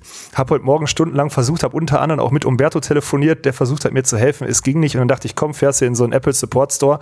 Äh, die kennen sich doch mit iOS aus, vielleicht hat der noch irgendwie eine Chance. Und in der Zeit, wo der sich das E-Mail-Postfach angeguckt, habe ich mir gerade noch das neue iPhone gekauft. Das ist die Kurzgeschichte. Einfach mal so. Natürlich super Angebot wahrscheinlich gewesen, nicht und dann einfach mitgenommen. Ja, das ich brauche eh ein neues. Das ist jetzt zwei Jahre alt und du hast gesagt, das letzte Video oder dieses Selfie-Video, das war äh, von der Qualität her zu schlecht und dann habe ich, äh, gut, Qualitätsanspruch äh, ist, ist hoch und deswegen habe ich mir, ja, das war wieder so ein, das letzte Mal, ich, meine Freundin weiß das noch gar nicht, die ist noch beruflich unterwegs. Das letzte Mal, ich wollte mir auch irgendwann mal einen neuen Laptop kaufen, also es dann irgendwann, oder beziehungsweise ein neues MacBook kaufen, weil ich irgendwann mal auf Mac umsteigen wollte und äh, gab es irgendwie nicht in dem Saturn, in dem ich damals war. Und bin rausgekommen mit einer riesigen Musik-Soundbar, weil ich auch noch eine gute Soundbar haben wollte. Also ich bin da bei sowas immer, ich weiß auch nicht, ey, das So ist ein so, Impulsivkäufer. Du Ja. gehst ungern in so eine Läden, aber wenn, dann auch wirklich in die Vollen, ne? Ja, weil wenn ich das dann schon einmal bei Amazon irgendwie mal geguckt habe oder so, oder irgendwie immer nur einmal dieses Bedürfnis hatte, es zu, zu kaufen, hast du das nicht? Ich weiß, ich bin da so, ich, wenn ich einmal das Bedürfnis habe, ich kenne aus Erfahrung, ich kauf's mir eh irgendwann. Außer es ist ein Auto oder ein Haus, klar, dann kann man es sich nicht leisten, aber ich kauf's mir eh irgendwann. Und deswegen, wenn ich dann einmal da bin und ich bin ja echt selten unter Menschen und Leu- in solchen Läden, dann kaufe ich's mir. Und das war jetzt heute wieder der Fall, weil ich wusste eh, ich brauche ein neues Handy, mein Vertrag läuft bald aus und ich kaufe mir eigentlich immer alle zwei Jahre, zwei Jahre ein neues Handy. Und deswegen dachte ich, jetzt bist du einmal in so einem Store, hab gefragt, er sagte, ich hab's da und habe ich's mitgenommen. Kannst mich ja nicht für verurteilen. Ist doch praktisch, oder was? Nee, ist eine super Sache und für den Podcast eh super. Wir brauchen es tatsächlich auch Ja, so ein bisschen wieder stimmt. als erweitertes Content-Phone, weil gerade für unsere Wireless-Mikrofone ist das mit Apple-Geräten besser. Also Ja. und für dich eh, dass du jetzt, was war das, Alter, ein iPhone 6S oder sowas? Nein, das war ja absolut schon nicht acht oder standesgemäß, dass du sowas. damit rumgelaufen bist. Ich glaub schon. Ja. aber Nee, nee, das war nicht mehr Ja. angemessen, wirklich nie. Und jetzt mit der neuen Kamera, da gibt's auf jeden Fall noch litteren Instagram-Content bei, bei uns äh, von So ist es fototechnisch. Ja, sorry. Ja, das jetzt ist doch wunderbar. Dann können wir an der Stelle wieder Werbung machen für den, für den Volleypod natürlich und für auch dein Profil. Ja, das sollten wahrscheinlich alle kennen. Also wer, wer das noch nicht abonniert hat, der weiß ich auch nicht. Vielleicht deabonniert irgendwann, vielleicht. Das könnte ich aber auch durchaus verstehen. Das kann ich, äh, kann ich nachvollziehen. Äh, wo spielst du? Sag doch mal, wo du am Samstag spielst. Wir machen da jetzt kein Public Viewing draus, auf gar keinen Fall. Nee, wir spielen, ja, es ist ein Heimspiel, also in, in Sinzig. Sinzig. Ich habe ja den Namen, habe ich ja schon gedroppt. Die LF Sinzig, da spiele ich jetzt ja schon seit, seit, ja, mein viertes Jahr, Fahrstuhlmannschaft. Wir sind tatsächlich, also darf ich ja eigentlich gar nicht erzählen. Ich habe ja angefangen als, als Drittligaspieler so. Meine erste richtige Volleyball-Saison habe ich in der dritten Liga als Diagonaler gemacht. Völlig fehlaufgestellt, da halt so als Diagonalattrappe da rumgelaufen, weil wir halt keinen anderen hatten. Also wirklich richtig geil in der dritten Liga. Oh mein Gott, ey. Hinten noch ausgewechselt worden für den, für den Libero, weil wir einen Mittelblocker hatten, der halt besser Hinterfeld angreifen konnte als ich, selbstverständlich. Und halt so eine geile Nummer. Und dann sind wir in der Regionalliga ganz verrückt auch wieder, also wir sind eine reine Fahrstuhlmannschaft. Abstieg, Abstieg, jetzt wieder Aufstieg und drinbleiben ist eigentlich keine Option. Und momentan, so wie es läuft, hoffentlich klappt das irgendwie noch mit dem Aufstieg, weil drinbleiben, also da müssen wir abmelden. Absteigen schaffen wir, glaube ich, dann nicht mehr irgendwann hinten raus. Müssen wir mal gucken. Ja, aber jeder, der aus der Gegend kommt oder irgendwie ist eine schöne Bahnstrecke direkt am Rheinlagen, kann man sich auch angucken. Ja, wenn ihr, wenn ihr Alex sehen wollt, vielleicht nicht mich spielen sehen wollt, trinken wir alle ein Riesenbier danach zusammen, meinetwegen. Ja, wir werden das noch droppen. Ich werde auf jeden Fall noch die Adresse genauer in unseren, in unseren Instagram. Das wird real. Das Oh wird das nein, ey. bestbesuchte Oh Heimspiel nein. von Und wird das mein- ever. Und das, das schlechteste Spiel von mir aller Zeiten. Ja, Im weil du Nachhinein auch muss nicht ich so mir was hier von meinem ne? Spielertrainer anhören. Bist du doch, doch, doch, doch, doch, das krieg- kriegen wir schon hin. Kriegst ja. du das hin? Bist du so einer, der dann doch so, ein- so also, würde mich mal interessieren. Ich habe dich noch nie so richtig im Wettkampf gesehen, weil in Norderney warst, auf Norderney warst du raus, als ich ankam. Ich habe dich noch nicht im Wettkampf Ja. gesehen. Aber wenn wir immer mal so einen Wettkampf untereinander haben, irgendwelche Tipps, irgendwelche kleinen Sachen oder sonstiges, da bist du schon, bist schon eine Sau. Also es könnte schon, Ja, also ich mache schon ganz gerne ein bisschen was auf dem Feld, aber gar nicht gegen Gegner, weil da muss ich nochmal sagen, wirklich, und alle, die das machen, guckt nochmal bitte ganz ehrlich in den Spiegel, weil ich kann das nicht ernst nehmen. Nee, ich wenn da nicht. immer teilweise, ich bin inzwischen selber ein Lappen, aber damals noch, als bei mir noch ein bisschen mehr Fleisch mit drauf war, wenn dann immer diese dürren Jungen auf der anderen Seite, nur weil sie mich dann einmal mal wieder angetuscht haben im Block, weil ich halt scheiße blocke, dann mich dann irgendwie Staredown machen und mich meinen, da angucken zu müssen, das finde ich immer so lächerlich. Also das mache ich gar nicht. Staredown gab's von meiner Seite noch nie. Ich drehe mich dann immer direkt rum und schreie irgendwie ein bisschen rum oder bin direkt wieder bei den Mitspielern, aber immer so dieses den Gegner so lange angucken, das ist überhaupt nicht mein Ding, ey. nee, aber das muss ich ehrlich sagen, ist, ah, wobei, aber ich mach's nicht bei so sinnlosen Situationen, weil so ein Druckduell oder Anschlagen oder was auch immer, manchmal gibt's ein Lachen von mir und dann gibt's aber auch auf, auf dem Mhm. Niveau, wo wir spielen, ist es, wir gucken uns ja auch viel unterm, unterm Netz an und so. Und es gibt's auch oft mal, das kriegt man ja meistens Das gar nicht Beachvolleyball ist natürlich auch nochmal ein bisschen was anderes, weil da ist das direkte Duell halt so real, also sei es Blocker, Blocker oder halt gegen den Angreifer, der die ganze Zeit das Sideout bekommt. Ja, aber du kriegst ja trotzdem immer viel, viel, also die Leute geben sich auch den Daumen oder sagen, alter, kranker Schlag oder sowas oder was auch immer. Mhm. Das kriegst du schon oft mit, gerade auf dem Niveau. Aber in der Halle finde ich, das stimmt, da gibt's auch immer ganz, ganz viele komische Typen, die da so, so sinnlos Emotionen und sich dann auch, dann auch meistens dann auch die nächsten zehn Punkte Scheiße spielen, weil sie sich auf den einen zu doll einen runtergeholt haben. ne? Das ist auch eine Katastrophe. Ja, irgendwie so. Ja, ich bin gespannt, wie du dich da gibst. Ich freue mich drauf. Und ein Riesenbier kriegen wir danach auch hin. Ja, das, das denke ich ist auf jeden Fall drin, müssen wir mal gucken. Und ich habe eh schon beantragt, ab nächstem Heimspiel auch Glühwein offiziell, weil es einfach so kalt ist, Mann. Bah. Also gefühlt waren es beim letzten Heimspiel am Sonntag um 14 Uhr auch gottlose Uhrzeit für Volleyball. Also das kenne ich ja nur früher vom Fußball. Und da dann bei gefühlten 8 Grad in der Halle, also meine Fresse. Das ist auch nochmal so ein Thema, ohne Scheiß, dieser Heimvorteil teilweise bei den Auswärtsspielen, also man muss ja selbst Regionalliga sagen, die sind, wo sind die hergekommen? Ich weiß gar nicht mehr. Die mussten dreieinhalb Stunden zu uns fahren Bah. und 14 Uhr Spielbeginn. Das ist am Sonntag schon echt heftig. Und einen Tag vorher ist hier, ja, meine Frau, die ja bei, bei Neuwied inzwischen spielt, hatte die einfach ein Auswärtsspiel in Dresden. Spielbeginn 16 Uhr am Samstag. Das 5 hat bedeutet los, oder was? 4.30 Uhr aufstehen. Ja. 4.30 Uhr aufstehen und dann irgendwie direkt los. Das ist halt ein eigentlich unverhältnismäßiger Heimvorteil. Das geht halt nicht klar. Also ist halt das Problem. Kein Zweitligist kann sich das leisten zu sagen, komm, dann reisen wir am Freitag an und machen eine Hotelnacht, weil das wäre das Verantwortliche, weil nach, mit sieben Stunden Fahrt in den Knochen und natürlich keinem Schlaf und mit Sicherheit keinem regenerativen, also das ist Wettbewerbsverzerrung Ja, eigentlich. natürlich ist es das. Aber am Ende ist es halt das Problem in so einem Sport, dass du es nicht professionell, in diesem Ligen noch nicht so professionalisieren kannst. Das ist das große Problem. Also wir haben das damals, glaube ich, in der ersten Liga war es nur so, dass wir mit Rottenburg sind wir nach Friedrichshafen gefahren.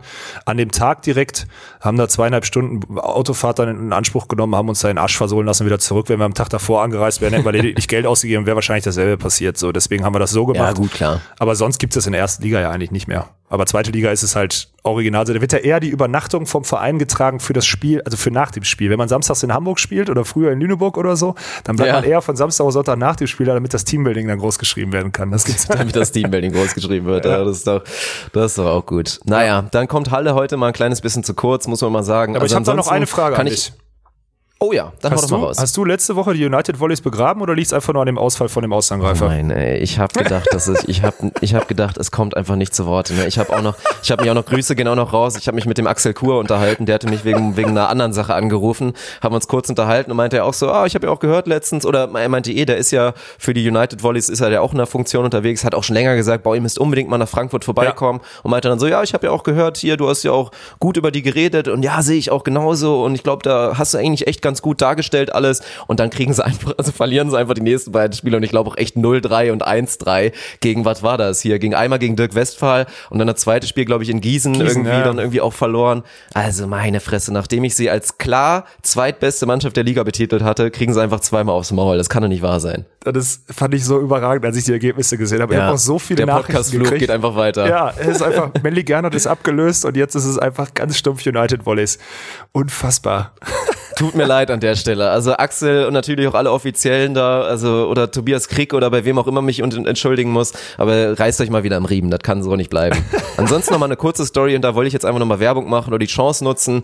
Man müsste eigentlich, werden wir jetzt nicht ausführlich machen, ich habe das Spiel sogar gesehen, Aachen sensationell 3-2 Ja, gewonnen, in Stuttgart vor allen Dingen und wir sind ja demnächst in Aachen, 7.12. kann man auch Werbung machen, also alle, die aus der Gegend kommen, geht gerne zum Heimspiel, wir sind eh da, uns wird man glaube ich dann in der ja, in der Satzpause dann von Satz 2 auf Satz 3 wird man uns, glaube ich, vielleicht auch sogar, glaube ich, kurz auf dem Feld sehen oder sowas in der Art ist geplant. Oh, Danach oh. nehmen wir noch eine Episode auf, ist inzwischen geklärt worden übrigens. Mareike Hindriksen wird uns da als Gast Nice. begrüßen, die Kapitänin von Aachen. Also das wird sehr, sehr schön. Und ja, also kommt da auf jeden Fall vorbei. Und Aachen, ja, mit Sicherheit eine der interessantesten Stories momentan in der kompletten Liga. Also jetzt Stuttgart, den designierten Favoriten neben Schwerin jetzt irgendwie geschlagen, muss man natürlich ein bisschen ausklammern, weil Schwerin, äh, Schwerin natürlich, Stuttgart in dem Spiel ersten beiden Sätze, sie wollten Crystal Rivers, die angeschlagen war, ich glaube Magen-Darm oder so. Ja, dann haben sie auch noch ihre eine Mittelblockerin hat gefehlt und auch dann die neue Zuspielerin, die sie dazugeholt haben aus Amerika, weil ja nach wie vor Pia Kästner das Comeback noch ein bisschen in den Sternen steht, hatten sie neue Zuspielerin geholt, wollten da bewusst ihr die die Raps geben. Ersten beiden Sätze verlieren sie dadurch, danach machen sie ernst, stellen Crystal Rivers aus, stellen die türkische Zuspielerin auf und auch die die beste Mittelblockerin, die in den ersten beiden Sätzen nicht gespielt hat. Dann dominieren sie Sätze drei und vier und dann wirklich im fünften Satz, also gerne nochmal nachschauen, wenn ihr die Chance habt, war höchst unterhaltsam. Also wirklich Frauenvolleyball auf hohem Niveau. Verrückter fünfter Satz, hat richtig Spaß gemacht, dann geht das Ding ganz, ganz eng an, an Aachen. Natürlich wieder 25, überragende Leistung 23 von, oder sowas, ne? Ja, ganz verrückt. Also wirklich fünf Sätze über die komplette Distanz quasi. Maja Stork natürlich überragend. Also war ja das große Duell der Diagonalen. Ich glaube, Crystal Rivers und Maja Stork beide mit 50 Angriffen im Spiel, spielen irgendwie beide eine plus 18. Dann die Marit Jasper überragend gewesen im fünften Satz. Also gerade die Achse einfach wieder gut funktioniert. Ja, war ein ganz starkes Spiel und natürlich, ja, ehrlich gewonnen in dem Sinne, weil klar, ersten beiden Sätze, zweiten Sätze war unentschieden dann quasi und dann im fünften Satz aber Eier auf den Tisch gelegt. Natürlich Wahnsinn. Die Emotionen da auch zu sehen, gerade von der Trainerin Trainerin und so, die wir da auch kennenlernen dürfen da bei dem Spiel. Sie wird sehr, sehr spannend. Von daher dafür schon mal Werbung. 7.12. sind wir da und danach wird es dann eine schöne Episode geben mit den Ladies in Black aus Aachen. Ja, da freue ich mich jetzt auch drauf. Also gerade nach den ein, zwei Situationen diese Saison und ja, ist ein interessantes Projekt. Und schön, dass du jetzt von deinem Frankfurt-Ding wieder abgelenkt hast. Das ist so gut gemacht, wirklich. Ja, da müssen wir mal langsam gucken, also ob das dann der, der Thomas Kotschan-Fluch hier langsam wird. Also er wird wahrscheinlich noch zuhören und von daher Grüße gehen raus.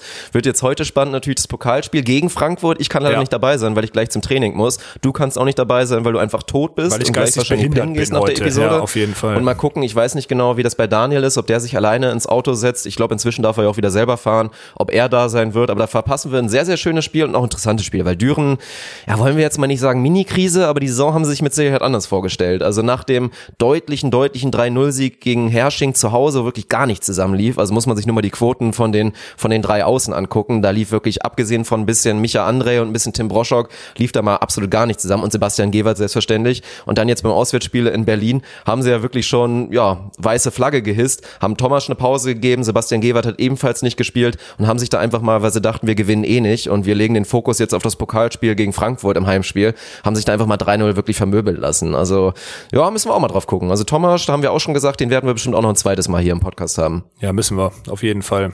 Wobei ich gehört habe, dass der Sebastian Gebert wohl angeschlagen war letzte Woche gegen Hersching. Ah, Äh, okay. Und deswegen, Ja. also das, das ist natürlich Na gut, dann Grund. war es wahrscheinlich auch richtig zu sagen, komm, dann geben wir mal unserem, dem Tim, dem Tim Bukrev eine Chance, sich da mal, ob das, also können wir noch mal kurz drüber diskutieren. Ist das dann die beste Variante, dann wirklich in so einem Spiel zu sagen, komm, dann machen wir es auch mal so, lassen wir ihn da zocken und ich, ich habe jetzt, ich habe das Spiel nicht gesehen, von daher kann ich jetzt nicht sagen, ob er Ich gut hab nur gespielt wieder hat oder gelesen nicht. und gehört, Aber, ja. ja, auch wenn man sich dann die Quoten, also klar, wenn Sebastian Gewert angeschlagen war, dann geht's nicht anders, aber ich glaube auch Philipp Schumann, der da irgendwie 6% Punktquote spielt in dem Satz, das war schon natürlich dann ernüchternd für einen Jungen, der spielt das zweite Mal von Anfang an überhaupt in der ersten Bundesliga und das dann direkt gegen das mit Abstand beste Team der Liga, die auch sich wirklich auf der Welt vor nicht allzu vielen Teams verstecken müssen, ist natürlich eine harte Nummer. Ja, ist es. Aber äh, am Ende, ich bin ganz ehrlich, wenn du, wenn du das bewusst und gut formulierst und sagst, ey Leute, ihr wollt mal den Volleyballtempel in der Schmelinghalle äh, erfahren und sowas, dann schickt doch die Jungs da drauf. Und wenn die das vorher wissen und einfach nur das Beste, und ich habe nur in, den, in der Instagram-Story wieder gesehen, die Jungs haben mit Bock gespielt und mit Lust gespielt und haben sich nicht abschlachten lassen, sondern haben einfach alles, was sie da zur Verfügung hatten, reingeworfen. Ey, ganz ehrlich, dann ist es auch okay, wenn du da mal, wenn du da das B-Team jetzt mal das Vermeintliche draufstellst und die Leute Erfahrung sammeln lässt. Das ist meine Meinung dazu. Also ich bin da kein, ich, Berlin ist wirklich viel besser als alle anderen und gerade zu Hause. Haben die überhaupt schon Satz abgegeben zu Hause? Ich glaube nicht. Deswegen ist es vermeintlich egal. So, das, weißt du, also das ist meine Meinung dazu. Ich, Ja, ja. man kann auch sagen, hey, wir haben, wir wollen unsere Mannschaft weiter einspielen, aber die Achse, wenn, wenn die nicht funktioniert, funktioniert die nicht, weil die zu wenig Zeit haben, sondern einfach, weil dann irgendeiner ein Totalausfall ist, wie zum Beispiel so ein Björn André dann in, in Gießen oder so war und dann die Außenachse wegbricht. Aber sonst hast du da eigentlich, wenn die Jungs, wenn die ganz normale Jung, die Achse da spielt mit Kotzian Gebert und sonstiges, brauchst, ob die jetzt die drei Sätze in Berlin spielen und knapper verlieren als die jüngere Truppe, ist auch völlig egal, meiner Meinung nach. Ja, wird was dran sein. Also wie gesagt, Spiel habe ich nicht gesehen, aber klar, wenn es auf dem Feld positiv bleibt und gerade die Jungs auch wirklich merken, ist ja auch, das hat Stefan Falter ja bewusst gesagt, die wollen drauf setzen, die wollen, dass die Auswechselspieler, die Ergänzungsspieler wissen, wir setzen auf sie und dann muss auch mal so eine Erfahrung, auch wenn sie vielleicht am Ende ein bisschen ernüchternd war, wahrscheinlich auch mal sein. Ja. ja gut, dann haben wir jetzt natürlich, also da kleine Entschuldigung, dass das Hallensegment heute ein bisschen weggefallen ist, aber ein, zwei Themen haben wir noch aufgegriffen und dann werden wir natürlich in der nächsten Episode berichten, unter anderem von der Pokalrunde, die halt heute Abend ansteht, also alle, die jetzt die Episode wirklich noch taufrisch hören, ich werde die jetzt gleich noch hochbringen, dann vielleicht gerade mal den Podcast ausmachen und vielleicht mal live reinschalten bei den Pokalduellen, die man vielleicht auch im Internet angucken kann und dann zu Ende hören, selbstverständlich nicht vergessen. Und natürlich auch nicht vergessen, nochmal eine 5-Sterne-Bewertung rauszuknallen bei Oh ja. iTunes für alle, die ein Apple-Gerät haben, das hilft uns wahnsinnig weiter. Abonnieren natürlich auf allen Apps, wo auch immer ihr es machen wollt, sei es irgendwie Android-Anbieter oder natürlich Spotify oder Google Podcast, Volleypod folgen, Volley-Pod, Dirk Funk Official dringend, nein, Quatsch, das war nur ein kleiner Spaß. Und dann, ja, hat Spaß gemacht. Schönen Dank auf jeden Fall natürlich an erster Stelle an unsere Hörer, dass sie die Geduld mal wieder mitgebracht haben, hier eine Stunde 20 Gesabbel sich anzuhören. Und an zweiter Stelle natürlich mal Shoutout an dich, mit maximalem Jetlag sich hier der Episode zu stellen. Ist natürlich ehrenwert und ja, aber war schön. Schöne Episode, positive Vibes und gute Sache. Und dann hören wir uns beim nächsten Mal. Von mir gibt es nichts mehr anderes zu sagen, außer ohne Netz. Und sandigen Boden.